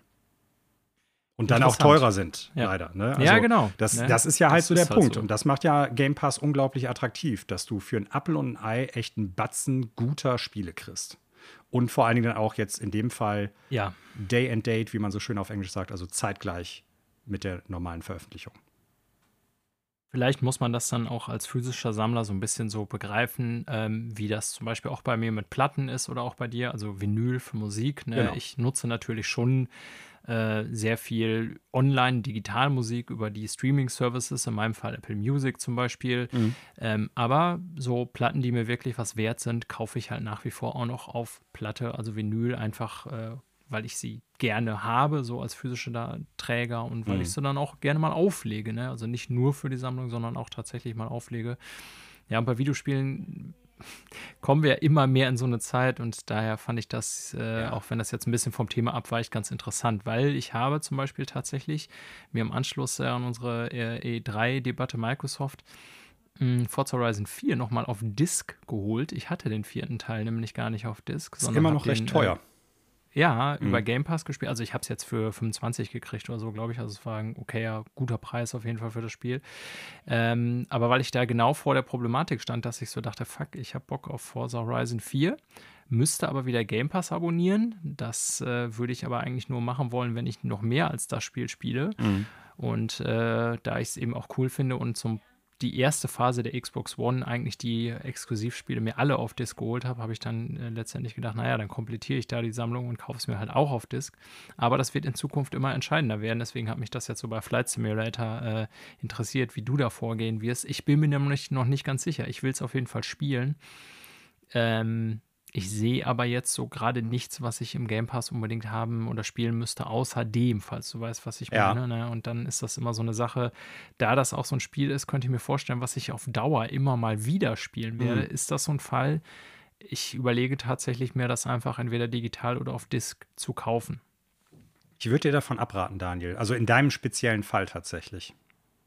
Weil, äh, klar, macht Sinn irgendwie, wenn du davon ausgehst, das soll oder könnte ein Spiel sein, was ich langfristig immer mal wieder zocken möchte.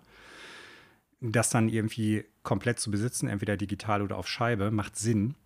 Ich könnte mir aber vorstellen, so wie ich dich halt kenne, dass das ein Spiel ist, das wirst du die ersten zwei, drei Tage halt einfach äh, reinschmeißen und mal hierhin fliegen und dorthin. Ah, ich möchte mal New York besuchen, ich möchte mal irgendwie, was weiß ich, äh, Ja. Städte oder Ja, ja, Plätze weiß, anfliegen, die ich noch nie angeflogen habe. Und ich glaube, wenn du da die gröbsten Sachen hinter dir hast, dann wird das Spiel liegen bleiben, weil es halt eben nicht wie Horizon so ein durchgängiges äh, ja, Belohnungs- und Explorationsprinzip hat. Ja. Und ja, ja, äh, das könnte sein, ja. Deshalb würde ich dir raten, guck, ob du irgendwie einen günstigen Game Pass Key kriegen kannst für ein oder zwei Wochen, wenn es rauskommt. Schmeiß den rein. Der, wie gesagt, das sind ja zwei, drei Euro nur. Und dann ziehst du Ja, das Spiel stimmt. erstmal rein. Und dann guckst du mal, äh, wie viel Kilometer Spaß wirst du eigentlich da rausziehen können, bis die Kiste liegen bleibt. Manuel ist ein sehr schlauer Mensch, ja. Und äh, damit meint Manuel tatsächlich nicht, äh, dass er nicht denkt, ich kann mich nicht in ein Spiel vertiefen. Äh, sondern, Nee, überhaupt nicht. Ne, äh, ob das das ist, äh, was mich sozusagen wirklich packt, weil manchmal, und da hat er recht, äh, sowas wie No Man's Sky, da checke ich auch ab und zu nur mal rein, gucke so, was es Neues gibt, aber das ist nie ein Spiel gewesen, was mich so gepackt hat, im Gegensatz zu Destiny, wo ich tausende Stunden reingesteckt habe. Ne? Und äh, ja, äh, ein, eine gute Idee, Manuel, kann ich ja vielleicht auch so weiterempfehlen an Hörer, weil äh, Game Pass kriegt man für zumindest kurze Zeit auch immer sehr günstig. Ja. Und dann, also wie gesagt, wenn es einem dann gefällt und man merkt, das ist jetzt das totale Ding, dann kann man es ja immer noch kaufen, egal ob digital oder auf Scheibe, weil äh, das läuft ja nicht weg. Genau. Äh, nur wie gesagt, es ist Ja. schon sehr Freeform so ein bisschen. Oder mehr, sage ich Ja, ja. mal. Also, ich habe ja früher schon immer den Begriff Horizonifizierung benutzt. Ich würde es mir ja wünschen, dass die das irgendwann so reinbringen, aber ähm, wenn man da jetzt sowas halt erwartet, das ist halt so in der Ausartung noch nicht drin. Guter Tipp. Ja, und äh, dann sind wir mit dem Juli auch schon fast durch, zumindest bei dem, was wir so aufgelistet haben. Ähm, ein Spiel hätten wir noch ganz am Ende des Julis, am 29.07. The Ascent. Ähm, haben wir auch sogar noch auf der E3 gesehen. Ich weiß jetzt tatsächlich nicht mehr bei wem, haben wir vorhin schon drüber spekuliert, aber ähm, ihr könnt euch vielleicht erinnern, es ist so ein Sci-Fi Top-Down-Shooter, will ich es mal nennen. Ähm, so in so einer etwas Cyberpunk-artigen Stimmung, so was die Umgebung angeht. Was ja total ähm, frisch ist. Ja, ja gut. Ähm, Cyberpunk ist das neue Trailer, Zombie. Ja, ich finde, der Trailer ist eigentlich sogar, ne, also es, im, im, Trailer allein sieht es ganz gut aus. Tatsächlich ja. ist es jetzt nichts, was ich auf Liste habe. Äh, also sage ich ganz klar, ne, ist nichts, worauf ich mich freue oder irgendwie Day One kaufen äh, werde. Aber äh, ich finde, so der Trailer war erstmal äh, schick. Und äh, das war ja auch im sowohl IGN Summer of Gaming als jetzt auch in der E3 äh, durchaus präsent. Und ich glaube durchaus, dass es da so ja, Leute gibt, die da Bock drauf haben, auf so eine ich glaube, so ein bisschen Diablo, Twin-Stick, Twin-Stick-Shooter, glaube ich, genau. mal beschrieben. Genau, ja, und äh, deswegen, wer Bock drauf hat, äh, Augen auf. Hm, ich würde manuell, achso, ja, Entschuldigung, hast du Nö, dazu Ich wollte wollt eigentlich nur sagen, selbst bei meinem bisschen Kommentar bezüglich des Settings oder des Looks, äh, ich bin ja durchaus Cyberpunk-Fan, also jetzt nicht unbedingt von Cyberpunk 2077, das habe ich ja noch nicht gespielt, aber so die ganze Idee dahinter, beziehungsweise äh, die Ästhetik, Look, Story und was alles damit zu tun hat, kann ich durchaus was mit anfangen. Aber es ist halt schon einfach so, dass in der letzten Zeit doch viele Spiele rauskommen, die so dieses, ich sag mal, neonartige, futuristische Science-Fiction-Ding in einer heruntergekommenen Stadt bedienen. Das stimmt.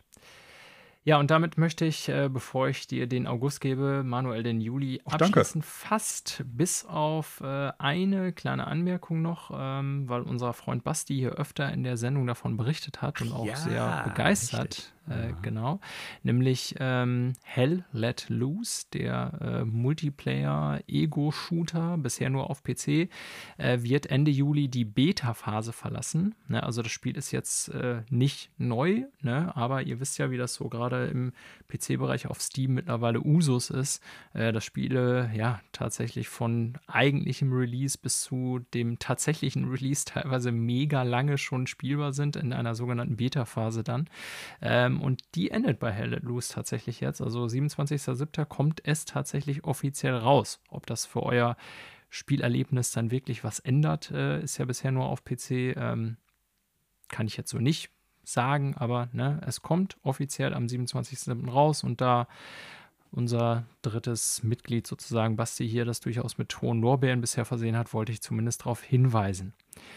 Ja, und dann gehen wir eigentlich auch schon in den August und da gebe ich den Ball gerne direkt an dich, Manuel, denn das erste Game auf unserer Liste ist, denke ich, speziell für dich durchaus interessant.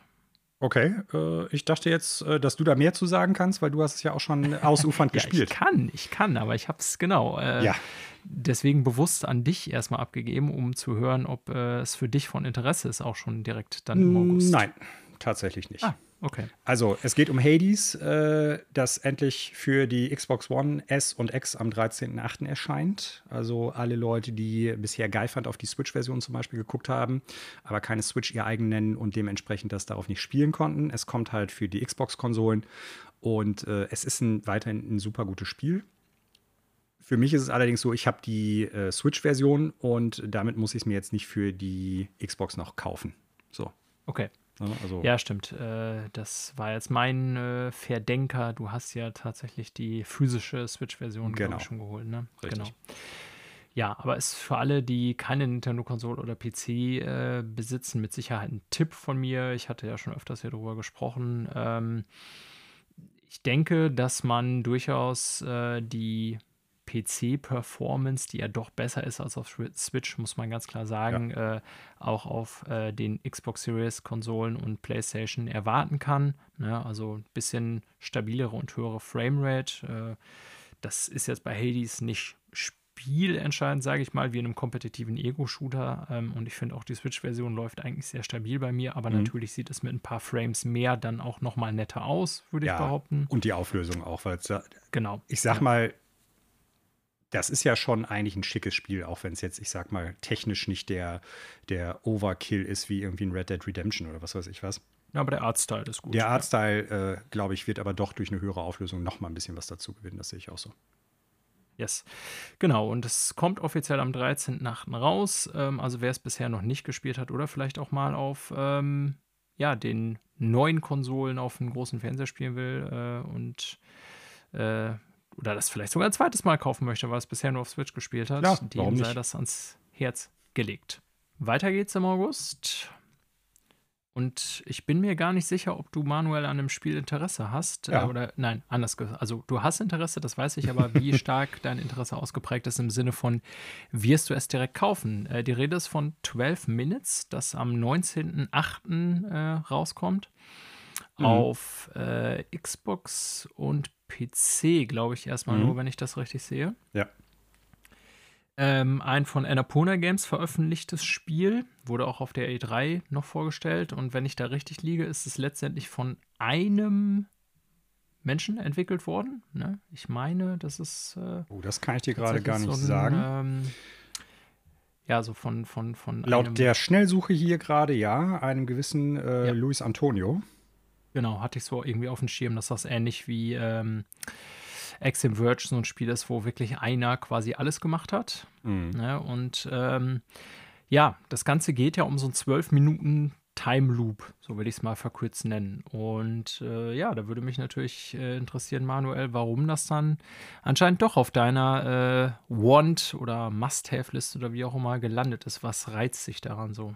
Also grundsätzlich äh, finde ich so, best- äh, wie sagt man, Groundhog Day Stories oder täglich größtes Murmeltier Stories durchaus interessant, wenn die halt dazu genutzt werden, dass wenn du es häufiger durchspielst, immer neue Aspekte dieser Story hervorkommen. Und wenn der Gameplay Loop wirklich diese zwölf Minuten immer umfasst, deswegen ja auch der Name 12 Minutes, zwölf Minuten, äh, und das gut geschrieben ist, irgendwie so als Mystery Thriller oder sowas, äh, dann habe ich da durchaus Bock drauf. Und äh, ich fand den Trailer oder die Trailer, die man bisher gesehen hat, durchaus, ja, äh, mysteriös genug und interessant genug, als dass ich sagen würde, ich habe wohl Lust zu erfahren, wie das Ganze sich spielt. Ich glaube ja, dass es so ein bisschen in äh, ja, Adventure-Richtung, aber so eher Text-Adventure oder sowas geht, aber halt mit einer grafischen Oberfläche. Aber nicht im Sinne von alten LucasArts Adventures, benutze dies hier, da und da, sondern äh, Entscheidungen werden die Story, glaube ich, voranführen. Und ähm, ja, das gepaart mit den äh, Voice-Actoren, also sowas wie Willem, Willem Dafoe und so. Also, das heißt natürlich nicht, dass es automatisch eine gute Story wird. Aber ich glaube jetzt, solche Leute geben ihre Namen jetzt auch nicht unbedingt dafür her, weil es jetzt äh, der Story-Modus von Mario Golf Super Rush wird oder so. Ja, äh, gebe ich dir recht. Ähm, ja, ich bin auch durchaus interessiert. Ich weiß jetzt tatsächlich nicht, ob das so ein Day-One-Ding wäre oder sagen wir es mal so. Also, das ist mit Sicherheit so ein Spiel, ähm, wo ich mir Wertungen angucke, Reviews anschaue und äh, so einfach interessiert daran bin, äh, was die so darüber auch schreiben. Ne? Also jetzt natürlich möglichst spoilerfrei, das sind ja eigentlich gute Reviews auch. Ähm, weil den Trailer oder die Trailer fand ich interessant und gut. Ähm, die sollen ja aber auch, glaube ich, bewusst nicht zu viel verraten über das Spiel. Ne? Das Genau. ist ja bei sowas auch immer äh, wichtig. Ähm, und ich will jetzt nicht sagen, ich richte mich da irgendwie immer streng darüber, was andere Reviews sagen, aber wenn jetzt, sagen wir mal, irgendwie drei Viertel der Reviews sagen, ey, sorry, aber ne, was da so storytechnisch bei rumkommt, und das ist ja letztendlich ein Storyspiel, da muss ja irgendwie eine Story vorangetrieben werden. Und wenn alle schreiben, ähm, ja, das, was man danach äh, 10, 20 Durchläufen dieses 12-Minuten-Zyklus entdeckt, ist eigentlich totale Grütze und lohnt äh, die Mühe nicht, die man da rein investiert, um herauszufinden, was da eigentlich vor sich geht. Das hat ja eigentlich immer so einen Entdeckungscharakter, so diese Time Loop Games. Ähm, dann wür würde ich, glaube ich, warten, beziehungsweise wäre da eher skeptisch, ob ich es mir hole. Aber wenn irgendwie die Reviews gut sind und sagen, ey, da kommt was Cooles bei raus, äh, bin ich bei dir. Diese Grundmechanik, dass man so immer 12-Minuten-Abschnitte hat, finde ich erstmal interessant, auch weil das so schön verpackt spielbar dann ist. Ne? Also man Mhm. kann sagen, so, jetzt spiele ich mal einen Loop für zwölf Minuten und guck mal, was bei rumkommt. Und wenn man ein bisschen länger Zeit im Bock hat, kann man vielleicht auch mal vier oder fünf Loops spielen. Ne? Ja. Ähm, genau. Also, Also- an sich, ja, Annapurna zusätzlich hat, finde ich, durchaus auch ganz guten Track Record die letzten äh, Zeiten gehabt. Und insofern bin ich da erstmal optimistisch. Er ist ein, ein guter Publisher, ein Markenpublisher sogar. Ja. Die Marke. Gott. Ah, ja, da hat es mich jetzt irgendwie mitgeholt. Ähm, machen wir weiter im August, der bisher, muss man sagen, relativ gut besetzt ist. Also so von Spielen, wo ich mir durchaus was erwarte oder schon wie bei Hades weiß, dass da was Gutes bei rumkommt. Und das nächste Spiel ist zumindest im Vorab äh, schon, ich sag mal, mit relativ hohen Erwartungen versehen, wenn ich mir so irgendwie die Netzreaktion Mhm. angeschaut habe zuletzt. Äh, nämlich Kina Bridge of Spirits am 24.08.21 erscheint es. Hm, erstmal nur für PlayStation und PC. Ähm, also es sieht ja sehr schön aus. Ne? Mm. Ich will jetzt nicht sagen, ist technisch irgendwie jetzt äh, absolut am Limit des Machbaren oder so. Also ne, wenn man das irgendwie mit so einem Ratchet und Clank oder anderen Animationsspielen vergleicht oder äh, die so diesen ja, Zeichentrick-Anime-Look oder irgendwie sowas in Ähnliches haben, ähm, kann man, denke ich, schon sagen, das äh, kriegen auch andere hin. Ne? Aber es sieht schön aus, das will ich jetzt gar nicht irgendwie schlecht reden. Also ist schon optisch äh, definitiv eine Hingucker. Ich habe mich die ganze Zeit bei den Trailern der letzten anderthalb Jahre, wir haben ja zuletzt vor drei Monaten State of Play einen neuen Trailer bekommen, schon ein bisschen gefragt, Manuel, ob da Style over Substance ist, ne? Ja. Falls du weißt, was ich meine. Und ja. ähm, ich weiß einfach zu wenig über das Spiel und im Sinne von Gameplay und so. Ich glaube, viele sind tatsächlich so von der Optik erstmal überzeugt und sagen, das sieht richtig geil aus, aber ob es zu mehr taugt, ist da bei mir bei dem Spiel ein mhm. völliges Fragezeichen. Ja, sieht bei mir ähnlich aus. Und falls du dich daran erinnerst, als wir das letzte Mal über das Spiel gesprochen haben, hatte ich ja schon gesagt, also mich wundert, dass man im Prinzip immer nur das Gleiche gezeigt bekommt. Na, wo ich dann ja die Vermutung schon geäußert habe, vielleicht ist es auch einfach ein recht kurzes Spiel. Ja. Na, dass man Und, äh, gar nicht so genau. viel im Prinzip drin hat nicht so viele unterschiedliche Areale, nicht so unterschiedliche Möglichkeiten, was man machen kann oder soll und dementsprechend gar nicht mehr zu zeigen ist. Oder es kann natürlich auch sein, dass äh, das so das ist, was am meisten und am besten poliert ist und deshalb gezeigt worden ist. Ähm, ja, mich wundert, dass da halt relativ wenig, dafür, dass es ja mehr oder weniger ein PlayStation-exklusiver Titel ist, zumindest äh, konsolenexklusiv, da so wenig jetzt reingelegt wird irgendwie. Ne, also nicht, dass jetzt Sony irgendwie ja. sagen müsste, weil die sind ja nicht die Publisher, wir machen da ganz viel, aber irgendwie kommt da doch ein bisschen wenig, was mich auch stutzig macht. Mhm. Ähm, da steht bei mir auf der Liste zwar drauf, aber mein Enthusiasmus ist äh, gedämpft. Also zum ersten Punkt, äh, Länge, ja, wir hatten schon drüber gesprochen. Ich glaube, wiederhole mich, aber sage da nochmal ganz kurz, muss für mich aber auch nichts Schlechtes sein. Lieber acht Stunden gut oder sagen wir mal sechs bis acht Stunden gut, als dass sie versuchen, irgendwie so eine 30 plus Stunden Open World äh, RPG da aufzuziehen, was irgendwie dann in vielen Bereichen nur ähm, ja, so unausgereift wirkt, mhm. sage ich mal. Ähm, letztendlich kann ich. Bitte? Wenn ich kurz sage, ich, ich denke da nicht in so acht oder zehn Stunden Bereichen, sondern ich denke da eher so in vier oder fünf Stunden. Ach krass. Ja. ja. auch das muss dann nichts Schlechtes sein. Da würde ich natürlich irgendwann schon hingucken, was kostet so ein mhm. Game auch. Ne? Also wie sehr lohnt sich das, so das Geld reinzustecken. Hat mich bei Returnal natürlich auch nicht abgehalten. Aber da habe ich letztendlich, muss ich sagen, absolut meine Spielzeit Da hast du mehr als vier, wollte ich gerade sagen. Selbst wenn der genau. schlussendliche Lauf ja. nur zweieinhalb Stunden oder so gedauert hat, äh, die Stunden, die du vorher reingestopft hast, um da hinzukommen zum Schluss, äh, das ist ja, ist ja nicht weg. Genau. Und ich habe meines Wissens nach, ich müsste nochmal nachgucken, in Return auf jeden Fall mehr als 40 Stunden reingesteckt. Ja. Ähm, wie auch immer, ähm, ja, es sieht super aus, ne, aber ich weiß A nicht, ob dieses Kampfsystem, was man so äh, vor allen Dingen im letzten Gameplay Gameplay-Trailer sieht. Äh, der letztjährige Trailer war ja im Grunde nur so ein kurzer Render-Trailer, wo man gesehen hat, hier es sieht schön aus. Ne? Und dann gab es ja in diesem Frühjahr dann so ein bisschen Gameplay auch zu bestaunen, will ich mal sagen. Ähm, allein das Gameplay war jetzt aber auch das bisschen, was man gesehen hat, nichts, wo ich sagen würde, ja, jetzt bin ich überzeugt, sondern äh, ja, könnte was sein oder hat Potenzial, aber müsste ich mir äh, dann wirklich mal so anspielen, angucken. Das wäre so ein Spiel, finde ich, da wäre eine Demo cool. Ne? Ansonsten mhm. bleibt äh, mir da so äh, erstmal nur irgendwie Reviews abzuwarten. Ist auf jeden Fall, sagen wir es mal anders, kein äh, Blindkauf bei mir. Ja? Aber Interesse definitiv vorhanden. Ja. ja. Ähm, hast du Psychonauts gespielt, den ersten Teil, Manuel? Äh, nein. Interessant. Ich war mir nicht sicher. Prinzipiell ist das ja aber durchaus eine Richtung, so Tim Schafer Games, so also zumindest seine mhm. früheren Games, so was er traditionell entwickelt hat, was durchaus so äh, ja in dem Bereich fällt, wo ich sagen würde, das sind Manuel-Spiele, ne? so die alten. Nein. Ich weiß, Manuel, auch bei den LucasArts Adventures machst du da durchaus noch große Unterschiede, aber ja. Ich denke eigentlich immer so, wenn der Typ irgendwie auf dem Bildschirm erscheint, dass das prinzipiell doch Games wären müssten, die für Manuel ganz interessant wären. Also wir reden natürlich drüber, weil Psychonauts 2 im August erscheint, nämlich am 25.08. Also ich bin äh, grundsätzlich immer ein Mensch gewesen und bin es auch heute noch. Und jetzt werde ich mir sehr wahrscheinlich wieder den äh, Hass einiger Zuhörenden da draußen aufladen. Der sagt, äh, Ron Gilbert ja, oder zumindest, ja, sagen wir es mal so. Ich finde äh, die Ron Gilbert äh, LucasArts Adventure besser als die Tim Schäfer-Dinger. Weil der mir teilweise so ein bisschen zu albern dann geworden ist. Also nicht, dass jetzt die Ron Gilbert-Spiele äh, bierernst waren, im Gegenteil. Auch der ja mit Monkey Island, wo die ja beide zusammen auch dran gearbeitet haben, äh, durchaus Humor, aber so die späteren Tim Schäfer-Sachen ist überhaupt nicht meins. So. Äh, oder okay. viel, viel weniger, muss man sagen. Ähm, und das zieht sich auch für mich teilweise über die Double Fine-Sachen weiter durch. Also es sind alles gute Spiele, auch ähm, wie hieß es nochmal, Broken World hieß es, glaube ich, das, das Point-and-Click-Adventure von denen.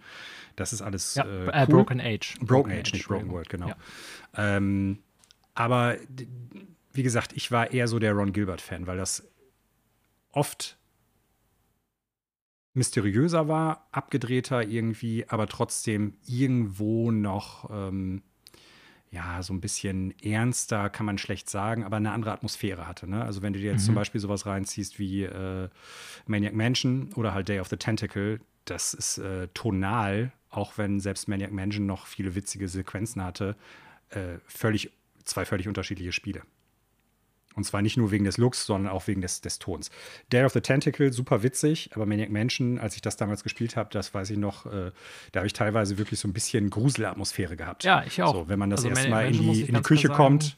Ja. So, und äh, Edna da steht, die Krankenschwester, ne, und einen ja. dann verfolgt und äh, wenn man geschnappt wird, dann auch ins äh, Gefängnis schmeißt. So, und diese, diese tonalen Sachen, die haben mir dann bei den späteren LucasArts-Sachen, vor allem bei Tim Schäfer, gefehlt. Auch Zack McCracken zum Beispiel. Ne? Also ähm, durchaus ja. witziges Spiel und auch nicht bierernst, aber hat auch ein paar Segmente und ein paar Sequenzen, wo ich äh, durchaus sage, sehr atmosphärisch. Obwohl damals. Ich verstehe, was du meinst. Ich verstehe, so. was du meinst. Ne? Also, ich bin selber großer Day of the Tentacle-Fan, habe ich damals. Ich finde es auch super. Aber, aber ähm, ich Ne, ich gebe schon zu, dass Maniac Mansion, ich war natürlich auch noch sehr jung, aber das hatte schon echt eine ganz andere, also nicht eine, ja doch, es hatte eine andere Atmosphäre. Also so weit lagen die Spiele damals ja auch nicht auseinander. Äh, ich habe beide in Kindheitsjahren gespielt, auch gar nicht so weit weg voneinander, muss glaube ich. Und Maniac Mansion empfand ich damals als Kind schon irgendwie auch so ein bisschen als spooky so und äh, das war bei Day of the Tentacle eigentlich gar nicht mehr der Fall, muss ich ganz klar ja. sagen. Ne? Ja. So gut ich es finde. Und ich glaube jetzt, also Psychonauts 2, ich glaube, das wird ein gutes Spiel, aber ich vermute, dass das in die ähnliche Kerbe schlagen wird wie der erste Teil. Das wird äh, ein abgedrehtes Spiel. Sieht man ja teilweise auch. Ja. Ich glaube nur, dass das, ja. äh, also ich weiß gar nicht mehr, wer das die Tage noch gesagt hatte. Irgendein Bekannter hatte noch gesagt, äh, das sieht wie, wie ein typisches Spiel aus, nachdem alle immer jahrelang schreien, wir wollen den zweiten Teil, wir wollen den nächsten Teil, wir wollen den nächsten Teil, aber niemand wird es kaufen. Gut, das hat sich mit Game Pass äh, quasi erledigt. Ne? Ähm, der letzte Aspekt. Ich, ich, ich gönne Double Fine das ja auch, dass die irgendwie jetzt Teil von Xbox äh, sind, sozusagen, ja. ne? und damit ihre Finanzierung ähm, komplett haben, erstmal für die nächsten Jahre, ähm, sofern sie nicht als Studio aufgelöst werden, was ich ihnen natürlich jetzt nicht wünsche. Äh, ja, aber ich weiß schon, was du meinst. Also es wäre mit Sicherheit sonst ein Spiel, ähm, was durchaus Schwierigkeiten hätte, äh, seine Zielgruppe auf eine bestimmte Größe zu vergrößern, sage ich mal so, weil gerade bei sowas, da steigt ja auch kaum jemand mit einem zweiten Teil ein, ne, sondern mhm.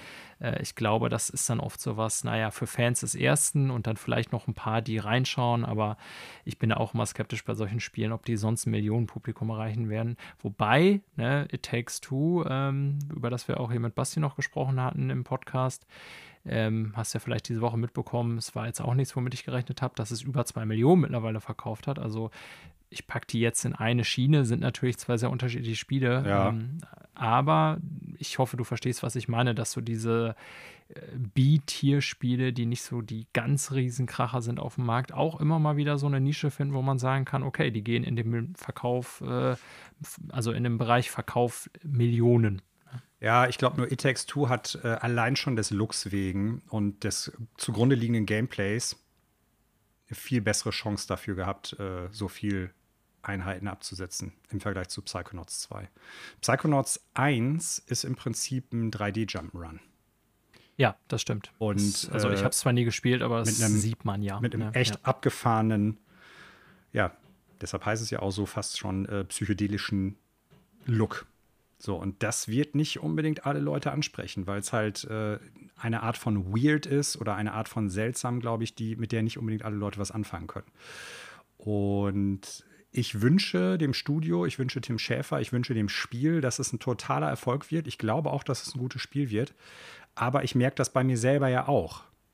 Obwohl ich das eigentlich glaube und erwarte, äh, klappt sich mein Portemonnaie nicht von alleine auf und sagt, äh, ich kaufe es mir.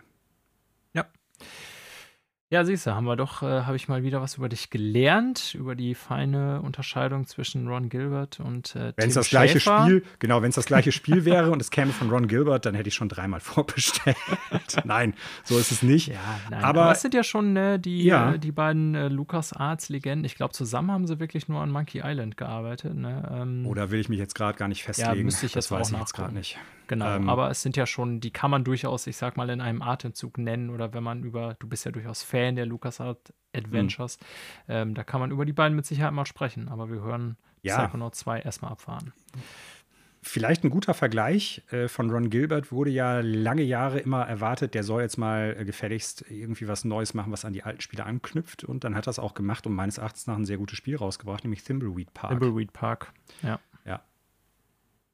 Und äh, da hat er es teilweise auch geschafft, so diese, diese bizarre Atmosphäre, also diese, diese mysteriöse, ja, Schaueratmosphäre teilweise wieder aufzugreifen. Ja. Nicht in allen Segmenten des Spiels, aber in einigen schon. Also, das war ein Spiel, das hat mir sehr gut gefallen im Vergleich zu den äh, Double Fine Games. Ja, um jetzt den äh, August mal abzurunden. Wir sind nämlich schon Ende August. Ne? Nochmal, Psychonaut 2, 25.08. Game Pass-Besitzer können es direkt runterladen und spielen. Ähm, kommen wir am 27. August nochmal zu einem Spiel, was ich dann auch dringend nach einer kurzen Einführung an dich abgeben muss und deine Meinung, deine Eindrücke äh, mich dringend interessieren. Wir haben nämlich im Zuge der E3 gar nicht drüber gesprochen. Nämlich äh, am 27.08. kommt No More Heroes 3. Und ja, No More Heroes ist ja eh schon mal ähm, einfach eine crazy Spieleserie, kann man glaube ich anders nicht sagen. Und äh, es gab ja nach ewigen Verzögerungen dann äh, tatsächlich bei der diesen äh, diesjährigen E3 im Nintendo Treehouse Bereich mal ja wieder so ein Blick in das Game, was ja dann wie gesagt auch schon bald erscheint. Ne, da haben sie so eine Extended Gameplay Sektion geze gezeigt und äh, mich interessiert ja wirklich, ob du das Spiel ob du ansatzweise Interesse daran hast, weil eigentlich warst du ja durchaus Fan des ersten Teils, bist aber auch, glaube ich, so ein bisschen, ich will nicht sagen vom Glauben abgefallen, aber Mhm. ähm, überzeugt dich, glaube ich, nicht mehr so blind, ne? Also, das. Wie steigt man da jetzt ein? Ja, fangen wir mit den ersten beiden Teilen an. Die fand ich damals Also gut. mit Suda oder mit, also mit der Suda Madness steigen wir ein oder mit dem Spiel? Nee, mit, den, mit den ersten beiden Spielen steigen wir mal ein. Okay. Also ich fand äh, No More Heroes 1 und 2 damals gut. Äh, als die auf der Wii rausgekommen sind, hatte ich die auch gespielt. Man muss allerdings sagen, dass auch damals schon klar war, gameplay-technisch haben beide Teile Schwierigkeiten. Und die Highlights beider Spiele waren jeweils die Bosskämpfe. Und das sieht auch so aus, dass die jetzt halt im dritten Teil da wieder viel Wert drauf legen, was sie auch machen sollten. Weil, wie du es gerade schon gesagt hast, die Suda 51 Madness oder äh, der Wahnsinn, den die Grasshopper-Leute da halt immer abfeiern bei den Spielen, das ist halt schon echt verrückt. Nichtsdestotrotz ist halt das große Problem dieses Studios oftmals Gameplay und äh, technische Umsetzung. Und das sieht auch im dritten Teil leider sehr schlecht aus. Also da stottert es, die Auflösung sieht teilweise unterirdisch aus. Und ich habe so, ich will es jetzt nicht automatisch in die gleiche Richtung schieben, aber ich habe da sofort Anflüge von Deadly Premonition 2. Ne? Ein Spiel, wo sich unfassbar viele Fans drauf gefreut haben, was jetzt, glaube ich, auch bei No More Heroes 3 der Fall sein dürfte, was aber technisch so durch die Uhr geht, wenn man, während man es spielt, dass es man kann es eigentlich nicht ein gutes Spiel dann noch nennen. Und ich habe leider, muss ich sagen, da auch wieder den Eindruck, dass das ein Spiel ist, was äh, den typischen Grasshopper oder Suda51-Humor und äh, Wahnsinn aufweist, aber eigentlich nicht ein besonders gutes Spiel wird.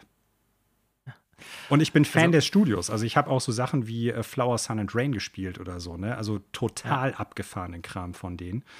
Ähm, das fand ich alles auch cool, aber das ist, ich habe es ja früher schon mal gesagt, das ist halt wirklich so, die haben diese Punk-Attitüde komplett. Mhm. Und so wie früher Punkbands oder auch teilweise heute das noch machen, ne? also da muss die Aufnahme nicht komplett rundlaufen, äh, der Sound ist da nicht gut oder ist nicht besonders super eingespielt, aber die Songs sind gut. Äh, das würde ich sagen, ist bei, bei den Grasshopper-Spielen meistenteils auch der Fall. Aber das sieht jetzt wirklich so aus, als ob das mit dem Kasi irgendwie aufgenommen wurde, das neue Punk-Album. Ja, es ist also, während du das alles sagst, gucke ich nochmal parallel so dieses Treehouse Direct von vor zwei Wochen und es ist. Oh Gott, ey, ich gucke mir Segmente hier so zwischendurch an, wo Travis Touchdown da vor seinem äh, Schrank steht und irgendwie 30 verschiedene Joy Division äh, No More Heroes Abklatsch-Shirts sozusagen wechselt, ja. dann mit der Katze Ball spielt, wo ich mir denke, Alter, was ist denn das für, für eine Gameplay-Sektion, die ihr da zeigt, wo man den Ball in einen Kreis auf dem, in der Mitte des Bildschirms werfen soll, damit die Katze den dann wegklatscht, äh, sozusagen.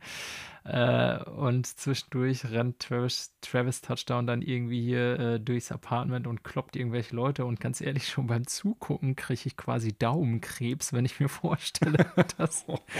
Also, das ist sorry, ne? Ich will denen irgendwie auch gar nicht zu nahe treten, aber wir haben es ja auch damals, bei den ersten Teil war es, glaube ich, irgendwie bei dir gespielt. Ähm, Oh boy, also das, das, das sieht schon hakelig aus. Man kann es einfach nicht anders sagen. Ey, die ja. sollen einfach hingehen und eine No More Heroes Fernsehserie machen, eine Anime-Serie. Das wäre genau das Richtige. Weil da hättest du den gesamten Wahnsinn von den Stories, die da halt verpackt werden. Also nur so, wie kann ich das jetzt spoilerfrei erzählen? Am Ende von Teil 1 gibt es eine Sequenz, wo im Prinzip ein Charakter dir nochmal erzählt, was eigentlich vorgefallen ist während des Spiels. So, mhm. um, um dir zu erklären, warum das jetzt passiert, was passiert.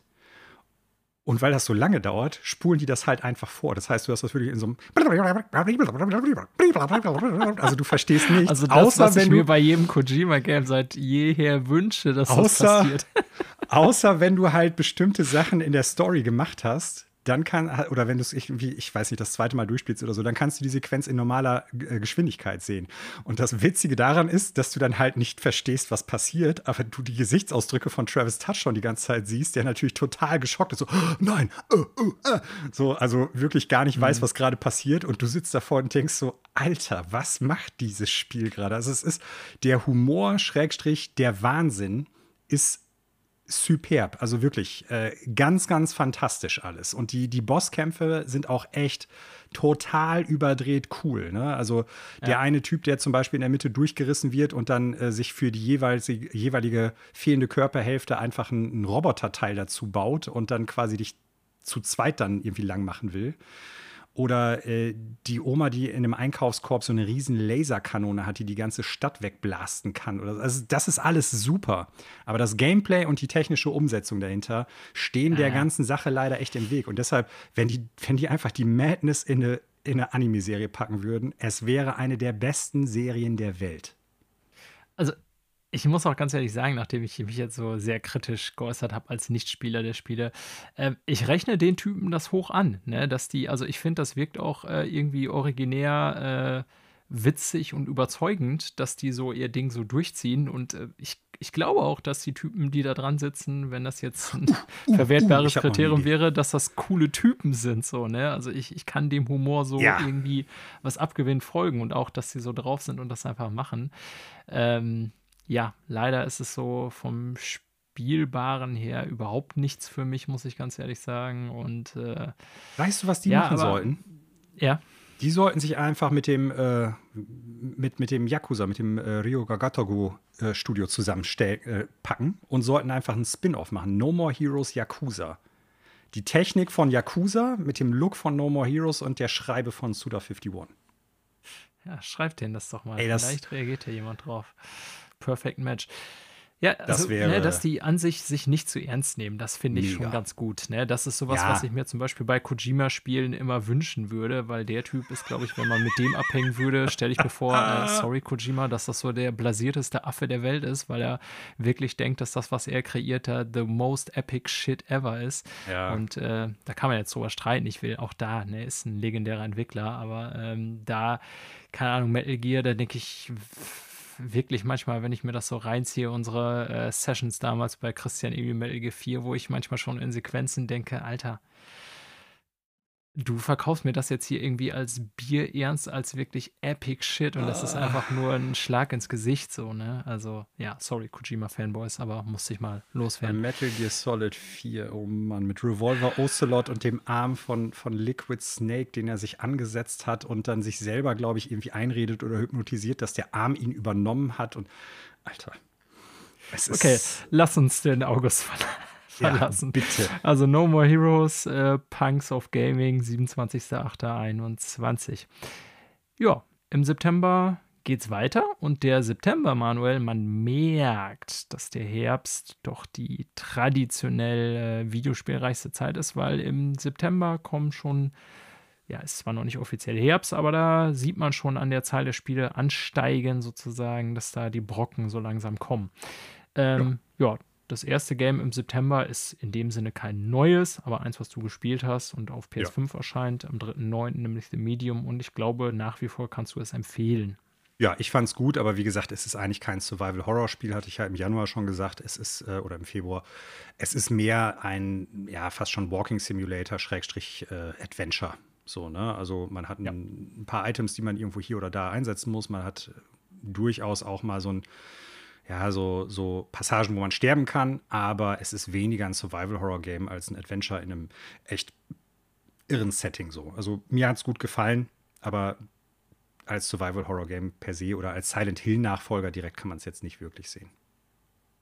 Ja, ein Xbox Exclusive, weniger Timed Exclusive sind ja das Ding, wie wir auch noch auf der E3 festgestellt haben. Und damit hat es seine Zeit als Exklusivtitel für die, Play äh, für die Xbox verwirkt und erscheint auf PlayStation. Das nächste Spiel übergebe ich direkt an dich, Manuel, weil du zu der Reihe äh, sehr viel mehr zu sagen hast als ich. Ja, Tales of Arise oder Tales of Arise, ich weiß gar nicht genau, wie man es ausspricht. Ich glaube Ähm, Arise, wenn ich es aus dem Trailer das kann wohl in sein. Äh, 9.9. für PS4, 5, Xbox One, Series S, X und PC. Ähm, ja, neues Tales of. Das ist so eine Serie, habe ich ja früher schon mal gesagt. Ähm, ich zock nicht jeden Teil, der rauskommt, aber so an und ab mal alle paar Jahre, wenn mich das Spiel irgendwie durch einen schicken Trailer abholen kann, dann bin ich dabei. Und dann sind die Spiele auch immer mehr als solide und gute JRPGs, wie ich finde. Und was ich da so gut finde, das merke ich jetzt gerade auch, äh, während ich Final Fantasy VII Remake Integrate spiele, mir gefällt das Kampfsystem doch eigentlich ganz gut, ne? weil du halt kein rundenbasiertes Kampfsystem hast, sondern ein wirkliches Action-Kampfsystem, was ich meine sogar so ein bisschen in Richtung, äh, damals war es so von Tekken, glaube ich, ein bisschen abgekupfert. Also jetzt nicht, äh, dass es so umfangreich ist wie äh, Tekken, aber dass du zumindest einige Anleihen davon hattest. Und äh, ja, also ich fand die Trailer bisher sahen sehr schick aus. Der Look ist ganz gut, weil es ja auch wieder so ein Cell-Shading-Ding ist. Ähm, es soll sehr viel umfangreicher teilweise sein, hat man jetzt in einigen Previews die letzten Tage halt lesen können. Äh, die Kochmechanik ist wieder drin, die ich ja super immer fand, ne? was ja Zelda auch äh, positiv geklaut hat von der Serie. Ich weiß gar nicht, ob es vielleicht vorher sogar noch andere Spiele gab, die das hatten, aber zumindest bei Tales of Symphonia war es so das erste Mal, wo es mir bewusst gewesen ist. Ja, ähm, ich habe auf jeden Fall totalen Bock drauf und ich werde es mir auch holen. Und ähm, wenn es im weitesten Sinne nur ein neues Tales of ist, dann äh, wird es zumindest ein solides Spiel oder ein gutes Spiel. Und wenn die tatsächlich äh, das so ein bisschen modernisiert haben, wie es in den Previews jetzt erstmal den Anschein hat, dann äh, glaube ich, wird das Spiel dadurch sehr gewinnen. Also ich habe da sehr Bock drauf. Ja, hätte ich tatsächlich gar nicht so erwartet, dass du äh, das so auch direkt kaufen möchtest. Wie gesagt, äh, mir Ja. ist bewusst, dass du natürlich andere Teile gespielt hast und prinzipiell äh, durchaus Fan der Serie bist, muss man so sagen. Mhm.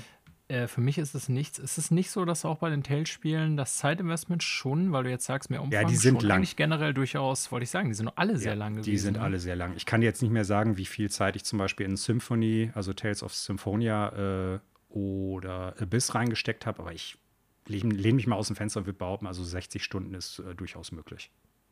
Ja, hatte ich auch so auf dem Schirm. Ja, bestimmt. Das ist schon ein Investment. Ja, aber JRPG, JRPG. halt. Ja. Das Interessante ist, kurze Tangente dazu, ähm, dass meines Erachtens nach immer noch beste JRPG aller, äh, JRPG aller Zeiten, Chrono Trigger, ist relativ kurz. Und ich ah. glaube, äh, also für JRPG-Verhältnisse, also ich sag mal so 25 Stunden ungefähr für die Main Quest, ja. wenn du optionale Sachen noch mitmachst, ein bisschen länger, aber äh, das ist eigentlich eine gute Länge und vielleicht sollten die sich mal überlegen, ob die nicht hingehen und sagen, die Main Quest ist halt 25 Stunden ungefähr und die zusätzlichen 15 oder 20 Stunden sind halt Nebenmissionen und alles mögliche andere, die optional sind. Das wäre, glaube ich, nicht das Verkehrteste. Dann wäre es auch direkt interessanter für mich, sage hm. ich mal sofort. Ich glaube, für viele Leute wäre das dann interessanter. Denke auch. Ja, das nächste Game ist denke ich, für uns beide auf der Liste. Waha! Wario! Eine sehr originalgetreue äh, Audio-Wiedergabe. Ist fast, als ob mir Charles Martinet gegenüber sitzen würde. Den wir ja schon äh, in Persona getroffen haben, Manu. Ja. Ist wahrscheinlich, äh, sind wahrscheinlich Gene auf dich übergesprungen. Ein, ein wenig peinlich war, weil da quer durch den Raum geschrien wurde. Geschämt habe ich mich. Green, eine Story, ja. die ich, eine Gamescom-Story, die ich nie Charles. vergessen werde. Charles! Ähm, ja, WarioWare Get It Together. Ähm, was ich von dem Titel halten soll, weiß ich gar nicht, aber es ist halt WarioWare. Super Titel. Eh nicht, was man davon halten soll. Weil wenn man es wenn man's halt ähm, auf Deutsch übersetzt, dann würde man sagen, ja, reiß dich mal zusammen oder krieg genau. deinen, deinen Quatsch auf eine Kette oder deinen äh, Unsinn. Ja. Und äh, ja, weil es ja auch äh, einen Koop-Modus haben wird, passt der Titel total gut, finde ich. Okay, das stimmt, ja. Ja, WarioWare, für die, äh, die es gar nicht kennen, äh, wenn ich jetzt sage Minispielsammlung, klingt das mal so ein bisschen abwertend. Ähm, Mikrospiele sind es. Mikrospiele, nennen wir es so. Ähm, ja, WarioWare bezieht seinen Reiz tatsächlich so für mich daraus, dass es halt so ähm, ja, wie würde man so im Englischen sagen, so äh, frantic Multiplayer Games sind vielleicht so, ne? Also, ja. dass du halt, äh, mhm. also das Spiel, Spielprinzip von WarioWare ist ja tatsächlich, dass du äh, sehr schnell reagieren musst, sozusagen bei den meisten Spielen. Also die Spiele sind ja alle darauf ausgelegt, dass die wirklich in wenigen Sekunden ablaufen, sozusagen. Ja, wobei es weniger ein Quicktime-Event ist, als vielmehr ja dass du schnell ja. verstehst, was wollen die gerade von mir. Genau. also es ist ja. nicht so, dass du einen Button-Prompt kriegst, also drücke A oder B oder sowas, sondern es ist eher, du kriegst eine Szene, die dann auch ja. völlig unterschiedliche ja, Grafikstile haben können und völlig unterschiedliche Gameplay-Elemente und du musst innerhalb von kurzer Zeit dann halt schnallen, was wollen die jetzt von mir. So, ja. dann hast du meistens immer irgendwo einen Timer, meistens ist das mit so einer Lunte an so einer Bombe, so war es früher ganz oft. Und du musst innerhalb dieser Zeit dann halt schnallen, dass du jemanden äh, den Bart rasieren musst. Ne? Da musst du halt mit dem Controller irgendwie von links nach rechts oder von oben nach unten oder du musst halt irgendwie mit dem Fächer was fächern und so. Und ja, das ist halt WarioWare, also wirklich Mikrospiele. Kein Spiel ist irgendwie länger als 10 oder 15 Sekunden. Und äh, es ist halt auch der totale Wahnsinn. Und das äh, mag ich an der Serie ja, super, super gerne. Ich sagen. Also ja, das ist eigentlich so, finde ich, das äh, Distinkte oder das Wiedererkennungsmerkmal, ne? Dieses, also das finde ich ja schon ganz cool, dass so Nintendo ihre äh, Themenspiele, sag ich mal, immer in dem Sinne ganz gut auf die Kette kriegt. Natürlich sind äh, jetzt zum Beispiel die äh, Mario RPGs auch noch sehr unterschiedlich vom Spielprinzip her, aber ne, dass man so einfach bestimmte ähm, wiederkehrende Schemen hat, so sag ich mal. Also WarioWare verbindet man halt immer so ein bisschen mit Wahnsinn, passend natürlich zu der Figur Wario. Und äh, ob man jetzt Wario oder diese ganzen Mario-Charaktere cool findet oder nicht, finde ich schon, dass man sagen kann, das waren irgendwie immer so coole Games oder wo man merkt, so da ist durchaus äh, die sind mit Herz gemacht, sage ich mal. Irgendwie Definitiv, so. ja. sehe ich auch so. Ja. Äh, und das Mario-Universum ist ja gar nicht so in, dem, in der Serie drin. Also du hast Wario, nee, ganz klar. Aber ähm, die anderen Charaktere tauchen nicht auf. Die haben ja eigenständige Charaktere tatsächlich. Ne? Also du hast so Leute Mhm. wie Nine Volt da drin zum Beispiel oder ach, wie heißt denn die kleine Hexe nochmal, die da auch drin vorkommt. Ähm, oder die Ninjas und also mittlerweile ist das ein eigener Mikrokosmos, der Ja. auch ganz interessant ist irgendwie. Und wie gesagt, die, der Wahnsinn, der einem da wirklich äh, im Sekundentakt buchstäblich auf die Augen geballert wird, das ist, äh, das muss man auch teilweise erstmal verarbeiten können. Das, weißt du, du nix- schneidest, was passiert ist und das Spiel ist schon Ja. vorbei und es kommt der nächste Kracher und du denkst so, was, was, was? Also Es es, ist, ist nichts wirklich. für einen entspannten Spieleabend, wo man mal so äh, easy auf der Couch liegen will und das über sich sozusagen so ein bisschen berieseln lassen will. Das kann ich äh, für die Zuhörer dazu sagen. Es ist eher sowas, ich will jetzt mal so ein bisschen Spaß haben, sozusagen. Ja, also es ist, äh, es ist verrückt und äh, ich kann mich zumindest bei WarioWare äh, Smooth Moves, dem Wii-Teil, noch dran erinnern, äh, dass das zumindest auch echt mit mehreren Leuten ziemlich viel Spaß gemacht hat, weil die Leute, die daneben sitzen, sich dann natürlich auch denken, was passiert hier einfach gerade? Und da sind wirklich ein paar Spiele bei gewesen, also äh, total, total verrückt. Also wirklich, man kann es nicht beschreiben, weil es total verrückt ist. Also wenn man Fliegen irgendwie mit einer stinkenden Socke, die an einem Stock hängt, irgendwie vertreiben muss oder so, das ist einfach ah, herrlich. Ich habe richtig Bock auf das Spiel. Yes, auch da könnte man jetzt wieder über die Preisgestaltung sprechen, Klar. ob das heute noch Full-Price-Titel sein müssen, aber haben wir schon drüber gesprochen und ist halt Nintendo, ne? Der Nintendo-Bonus. Yes. Ähm, Life is Strange, True Colors, 10.09.21. Ja, alle Systeme eigentlich. Nein, wobei Switch noch nicht am 10.09. Nee, kommt später, ich mir glaub ich, ja. sicher. Kommt später, genau. Ähm, aber an sich erstmal so auf PlayStation, Xbox und PC auf allen Generationen quasi erhältlich. Ähm, ja, Fortsetzung von Life is Strange, beziehungsweise neue Story von Life is Strange, ne? ähm, so muss man es vielleicht besser sagen. Aber das Grundprinzip, denke ich, kennen die meisten mittlerweile. Ähm, interessant ist ja, finde ich, dabei, dass viele von diesen, ich will mal sagen, ähm, ja, Walking Simulators oder wie man es auch immer genannt hat, ne, vor allen Dingen halt eben die ganzen Telltale-Spiele, die damals diesen Boom ausgelöst haben, dass relativ viele von diesen Serien und da auch das Episodenhafte äh, gestorben sind. Hat natürlich wahrscheinlich auch was mit dem Niedergang von Telltale ein bisschen Ja. zu tun. Äh, Life is Strange wiederum, was damals so ein bisschen als irgendwie, zumindest der erste Teil, habe ich so eine Erinnerung. Ich habe den ja gespielt, fand es auch so ganz gut. Ähm, aber das galt ja immer so ein bisschen so, ja, jetzt haben wir wieder so ein Spiel, äh, das hat aber überlebt, sozusagen. ähm, ja, ist jetzt mittlerweile nicht mehr in Episoden, so wie es damals war, auch noch beim ersten Teil, sondern kommt Ja. direkt so als ganzes Spiel raus. Also dieser Trend hat mh, quasi die Zeit nicht überlebt. Ich hatte es ja schon mal gesagt, ist jetzt nichts, was ich mir irgendwie heutzutage Tag 1 kaufen würde. Aber nochmal, ich fand es damals nicht schlecht. Und wenn man so Bock auf irgendwie dieses Teeny Mystery Setting hat, so, dann sind das auch ganz coole Spiele. ja. Also ich glaube, der Grund, warum äh, es diese Serie und Don't Not noch gibt, hat vor allen Dingen damit zu tun, dass sie gesagt haben, wir machen es nicht mehr episodenhaft. Ne? Das war, ich glaube, das hat auch den Telltale-Spielen an gewissen Punkten das Genick gebrochen. Ähm, da haben Leute nicht unbedingt Ja. Bock drauf, die wollen das komplette Teil halt haben. Oder du musst halt einzelne separate Stories machen, wie es ja die ähm, Dark Pictures Anthology macht. Ja.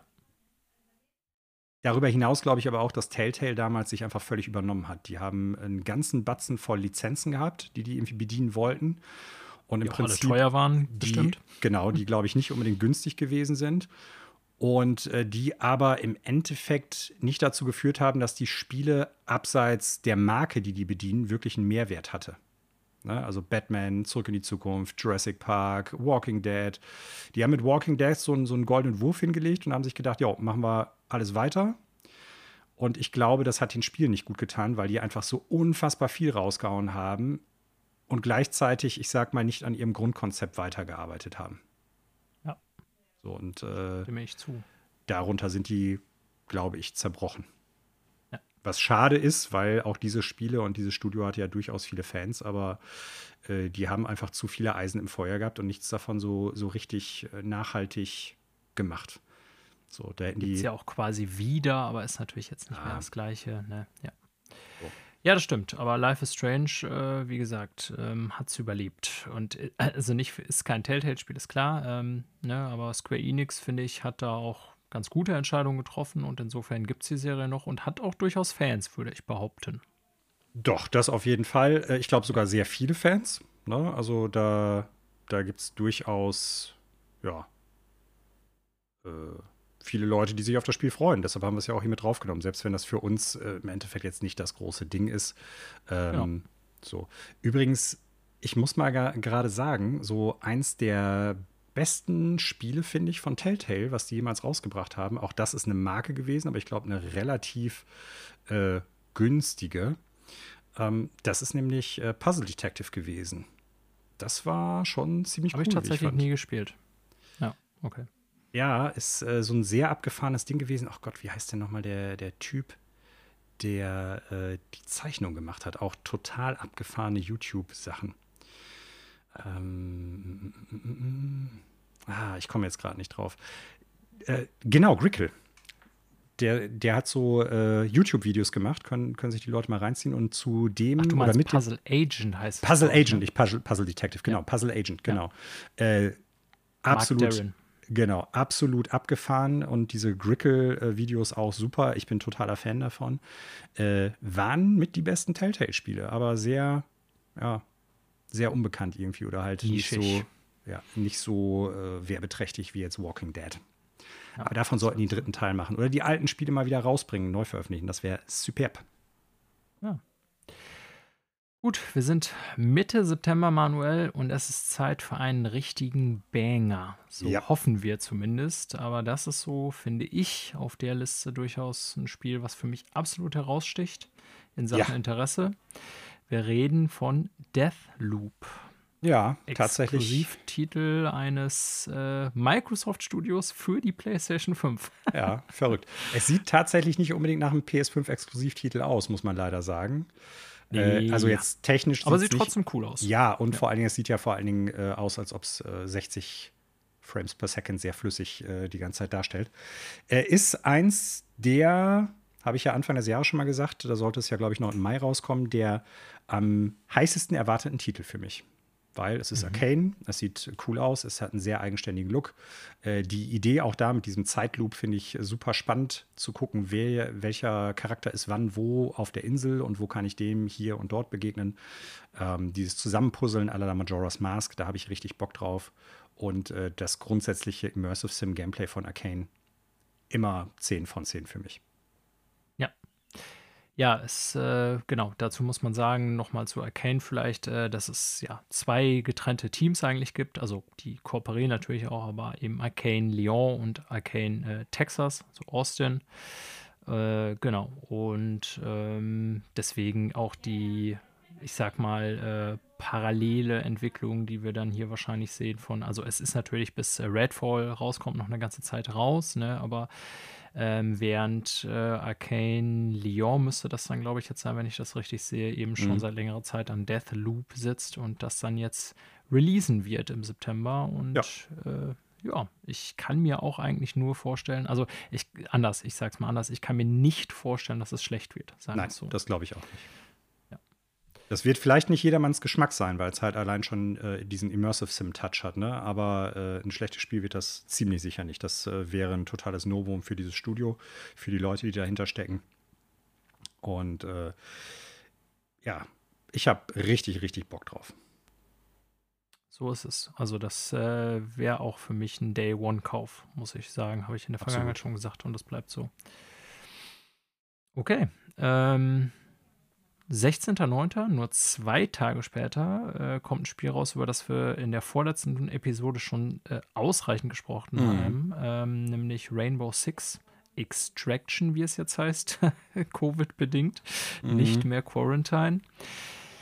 Ähm, also ich habe eigentlich den Gedanken, ich will den Hörer jetzt nicht zwingen, irgendwie die zwei Folgen vorher zu hören sozusagen, aber ich habe den Gedanken nicht mehr so viel an zuzufügen. Prinzipiell könnte das äh, für mich ein Game sein, weil ich halt so auf PvE-Multiplayer stehe. Ne? Also wenn man nicht nur sich gegenseitig bekämpft, Spieler gegen Spieler, ja. sondern eben auch äh, ja, zusammen Missionen erledigt. Ne? Ähm, das wäre eigentlich voll was für mhm. mich, ja, aber ähm, wir haben viele von diesen Spielen mittlerweile und ich bleibe dabei, Extraction muss sich da erstmal auf positive Art und ja. Weise hervortun.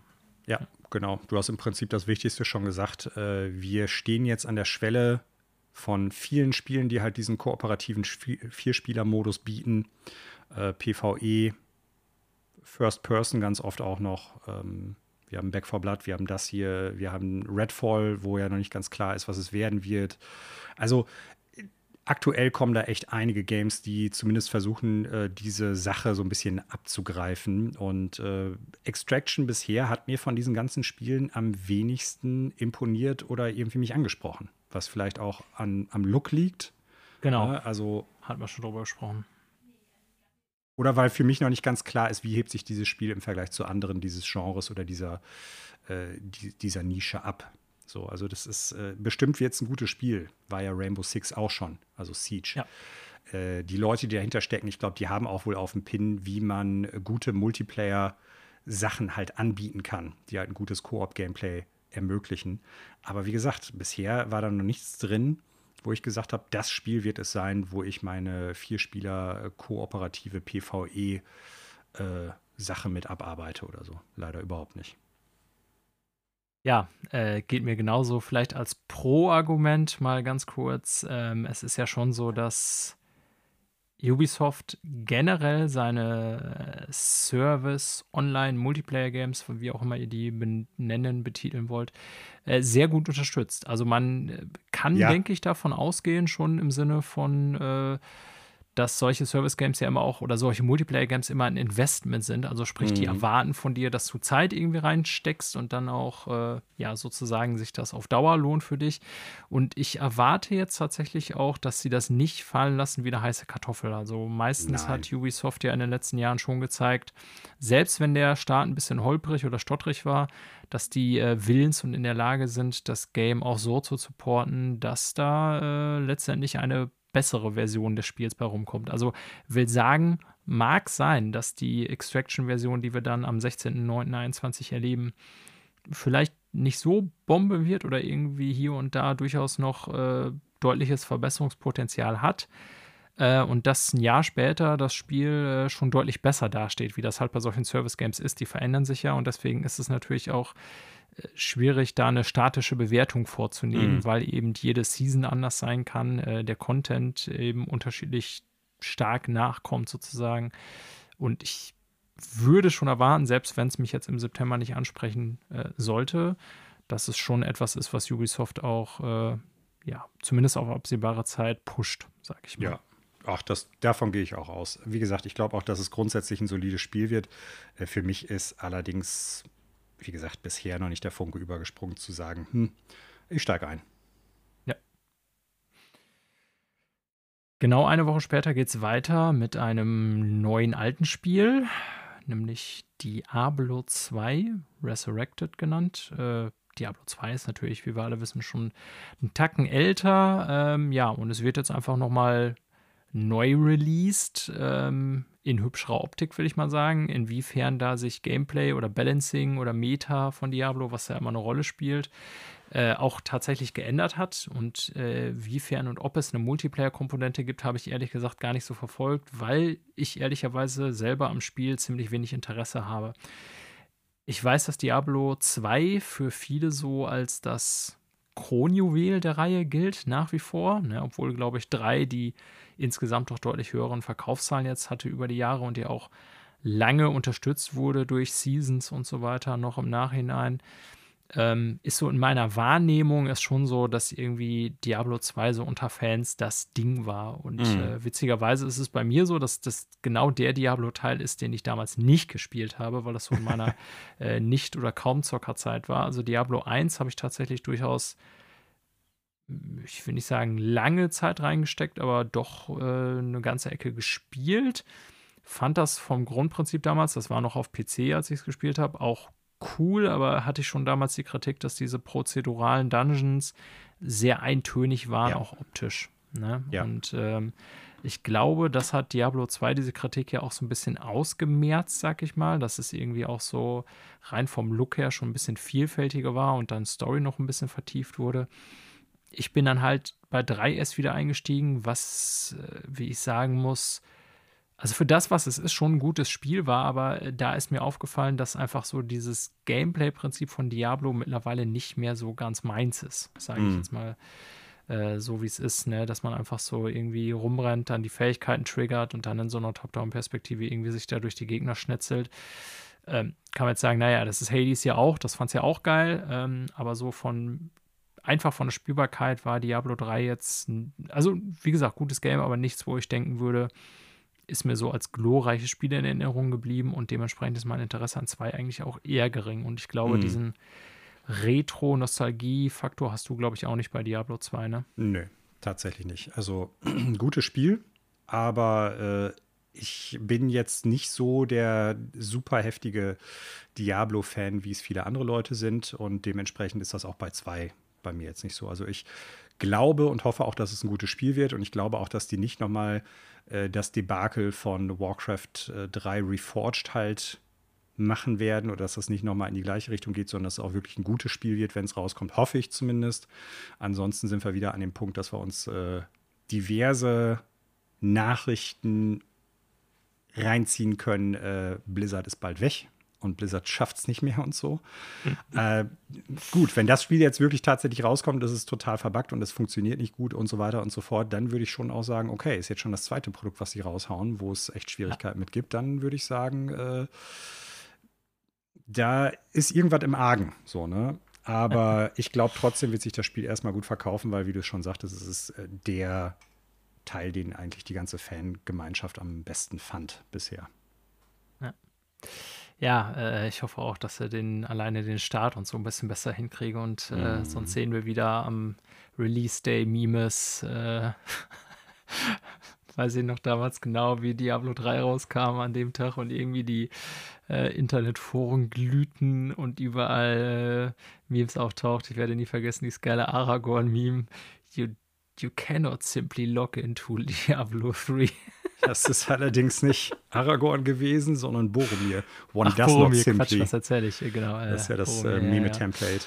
One does not genau. simply log into Diablo 3. Ja.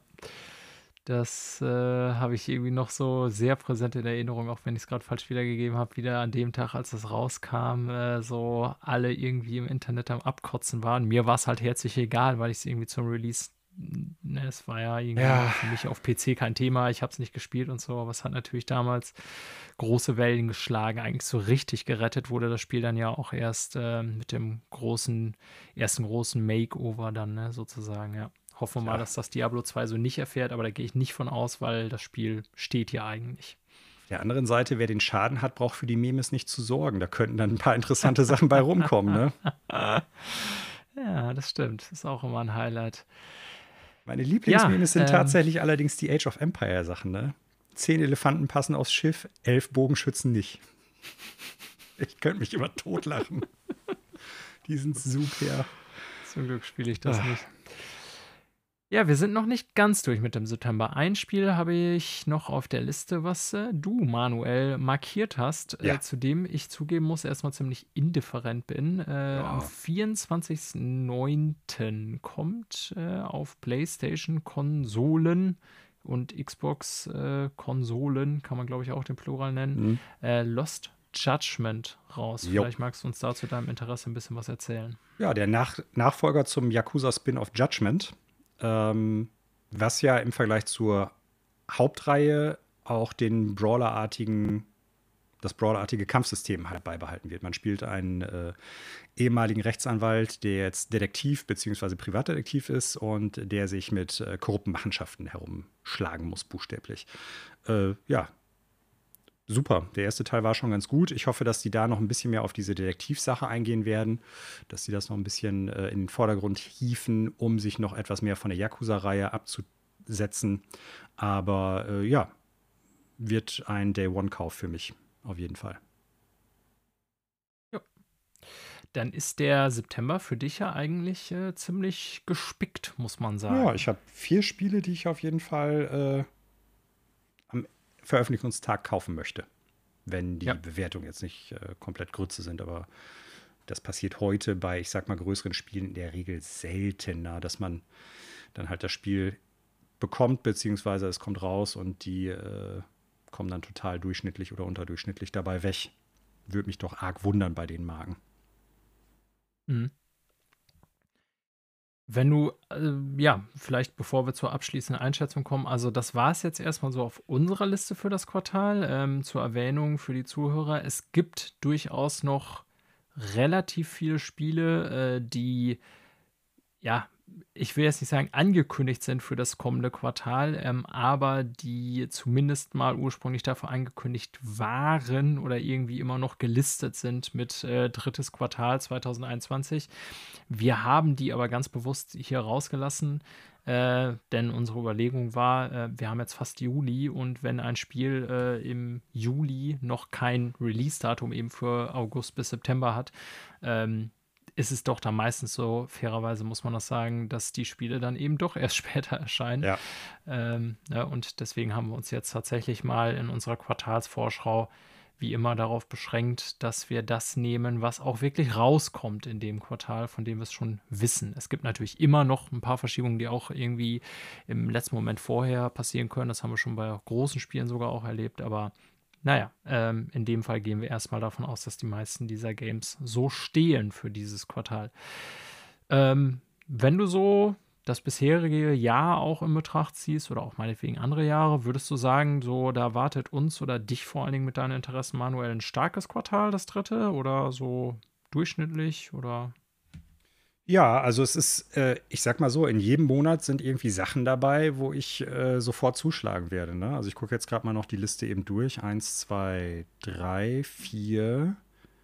Ich habe jetzt für mich, plane ich im Juli vier Spiele zu kaufen. Im August habe ich tatsächlich nur eins, aber gut, äh, da kann man dann ja die Spiele aus dem Juli noch weiterspielen. Und im September habe ich auch noch mal vier Spiele. Also von daher, äh, ich würde sagen, ja, das ist für mich persönlich ein gutes Quartal. Und äh, ich habe da, als ich die Liste für mich durchgegangen bin in der Vorbereitung, nochmal drüber nachgedacht. Eigentlich ist das bisher auch ein sehr starkes Videospieljahr generell, fast sogar stärker als letztes Jahr und vor allen Dingen ein gutes erstes Jahr für neue Konsolen. Ich würde das auch so sagen. Also ich, ich glaube, wenn man so den, ähm, ich kann jetzt natürlich nicht für die Mehrheit aller Videospieler sprechen, Nein, aber wenn man klar, so irgendwie ja die große, genau, wenn man die große Masse so fragen würde, würden wahrscheinlich sogar viele sagen, naja, dieses Jahr war irgendwie bisher nicht viel, aber ähm, tatsächlich, wenn man das mal so mit vorherigen Jahren durchaus mhm. vergleicht, alle orientieren sich immer so an diesen total krassen Jahren. Irgendwie gilt ja zum Beispiel so, ich sag mal 2008 als so ein Jahr, wo irgendwie super viel rauskam, was alle spielen, habe ich so in Erinnerung. Irgendwie 2018 war, glaube ich, auch ein extrem starkes Jahr. Äh, 2014 zum Beispiel gilt immer irgendwie so als sehr schwaches Jahr, wo dann äh, ja, PlayStation 4 und Xbox äh, mhm. One gerade so das Ding auf dem Markt waren ähm, oder auf den Markt kamen. Ähm, an sich muss ich sagen, äh, kommt mir dieses Jahr auch mindestens solide vor bisher und ich denke, ja. das setzt sich so im dritten Quartal fort. Klar, äh, wir haben jetzt bisher, muss man auch fairerweise sagen, nicht so, ich sag mal, diese äh, Leuchtturmprojekte oder neuen Spiele oder neue IPs oder was weiß ich was, die so, hm. ja, ich sag mal, die ganze Videospiellandschaft verändern. Ne? Ähm, aber ähm, es gibt alleine aus diesem Jahr genug, was ich noch nicht gespielt habe oder durchaus noch bei mehr Zeit spielen würde. Insofern ja, äh, stimme ich dir da durchaus zu. Aber wenn man mal ganz realistisch drauf guckt, ne? ich habe ja gerade eben schon gesagt, erstmal drauf geguckt für die beiden neuen Konsolen als Launchjahr. Da ist das schon ein sehr starkes Launchjahr. Also wenn du das mit, mit anderen Konsolen vergleichst, die rausgekommen ja. sind, äh, sei es PS4, Xbox One, sei es Wii U, sei es äh, GameCube, 360, PS3, also die, die ich jetzt gerade so am präsentesten habe, das ist schon ein sehr starkes Jahr, finde ich. Ne? Also, ich auch. Ne? Also Wii, alleine PS5 Exklusivtitel, finde ich, waren vier dabei, die waren echt super. Ja, nicht nur die Exklusivtitel. Ne? Wir nee, haben, ich meine auch so insgesamt so. Genau, also daran das, kann man das schon sehen, ja. Ja. Und selbst wenn man jetzt das nur auf die, also wenn man nur Xbox-Nutzer ist, ne, du hast halt Sachen wie zum Beispiel ein neues Resident Evil jetzt dabei gehabt. Ja. Das ist äh, die Mass Effect Collection. Also da kommen noch, Entschuldigung, da kommen noch einige Sachen und einiges ist auch schon gekommen. Also ich würde sagen, das ist ein sehr starkes Jahr bisher. Und was du gerade sagtest, so von wegen die Spiele, die die Videospiellandschaft nachhaltig verändern, also die gibt es ja, gar nicht so oft. War, nein, das war jetzt so ein bisschen, also, ich sag mal, äh, übertrieben sozusagen, aber ähm, ich meine sowas zum Beispiel, wenn ich jetzt sage The Witcher 3, weiß jeder irgendwie Jahr 2015. So, ja. ne? Also ich, ich glaube, die meisten würden wissen, boah, 2015 kam The Witcher 3 und das haben irgendwie alle so präsent als so ein, mhm. so ein, so ein Meilenstein so. Und äh, ich, ich glaube, äh, ne, oder was weiß ich, Skyrim, so wo jeder sagt, ja, irgendwie das war damals so mm, das Ding, mhm. ne, haben wir schon mal drüber gesprochen, ähm, dass die Spiele jetzt alle auch nicht grundlegend Videospiele verändert haben ja. oder so, ist völlig klar. Aber du weißt, was ich meine. Ich glaube, es gibt bisher nicht so diesen äh, A oder Leuchtturmtitel, der so heraussticht, wo dann jeder im Nachhinein ja, sagen wird, das war 2021. Aber ich äh, stimme dir da ansonsten in deiner Einschätzung tatsächlich völlig zu, dass es sowohl für eine neue Konsolengeneration als auch generell äh, ein gutes Jahr war bisher. Ja. Sehe ich, sehe ich ganz genauso. Und es gibt ja noch einige Titel, die quasi noch nicht äh, komplett firm sind, was deren Release-Datum betrifft, aber zumindest scheinbar in das vierte Quartal reinrutschen werden. Und da werden wir auch noch einige echt gute Sachen dabei haben. Klar, das äh, vierte Quartal ist natürlich traditionell auch eben das mit einer Menge großen Titeln, vor allen Dingen Oktober, November halt, Dezember dünst dann ja eben schon ein bisschen aus oft. Exakt. Ja. Liebe Zuhörer, das war die große Quartalsvorschau zum dritten Quartal 2021. Wie gesagt, kein Anspruch auf Vollständigkeit oder äh, Geschmack der Geschmäcker sozusagen, ne? wenn ihr was völlig anderes auf der Liste habt, ähm, was wir hier sozusagen ausgelassen haben, wo ihr sagt, hey, äh, da habt ihr beiden Pappnasen aber wirklich nicht dran gedacht, weil das wird ein super geiles Spiel. Ähm, wir erheben hier eben nicht den Anspruch auf äh, das beste Videospielwissen, dann lasst uns das doch einfach wissen. Ne? Schreibt uns in den Kommentaren über Twitter, Instagram, Facebook oder auch E-Mail an äh, ffel-podcast.gmail.com könnt ihr uns gerne Meinung Kommentare hinterlassen über Spiele, die wir vielleicht übersehen haben oder wenn ihr eine andere Meinung zu einem der hier benannten, besprochenen Spiele habt, als wir die haben. Genau, lasst uns einfach daran teilhaben. Ansonsten, lieber Manuel und liebe Zuhörer, äh, sind wir mit der Quartalsvorschau durch, als auch mit der heutigen Folge von Freunde fürs Extra-Leben. Ne, es war, äh, ich denke mal, eine kompakte beziehungsweise auf ein Thema fokussierte Folge, äh, aber das ist ja auch mal ganz schön, ne? dass wir ja. nicht so quasi durch alle Beete springen, sondern hier wirklich so einen ganz klaren Auftrag für eine Folge verfolgen, eben hier die äh, Videospiele der kommenden drei Monate euch aufzuzeigen. Und äh, ich muss sagen, Manuel, nachdem wir das getan haben, ist meine Vorfreude auch durchaus gestiegen. Ja, schön. So soll es doch ja. auch sein. Ja, so ist es. Ja, in dem Sinne, ihr Lieben, zu Hause, äh, abonniert uns gerne äh, den Podcast als auch auf, auf, sozialen Kanälen. Schreibt uns gerne, hinterlasst uns Meinungen. Äh, wir sind dankbar über jede Rückmeldung. Und ansonsten bleibt mir nur zu sagen, äh, danke Manuel, danke liebe Zuhörer und hier aus Köln sage ich, ciao und bis zum nächsten Mal. Und ich sage, bleibt extra Freunde und tschüss.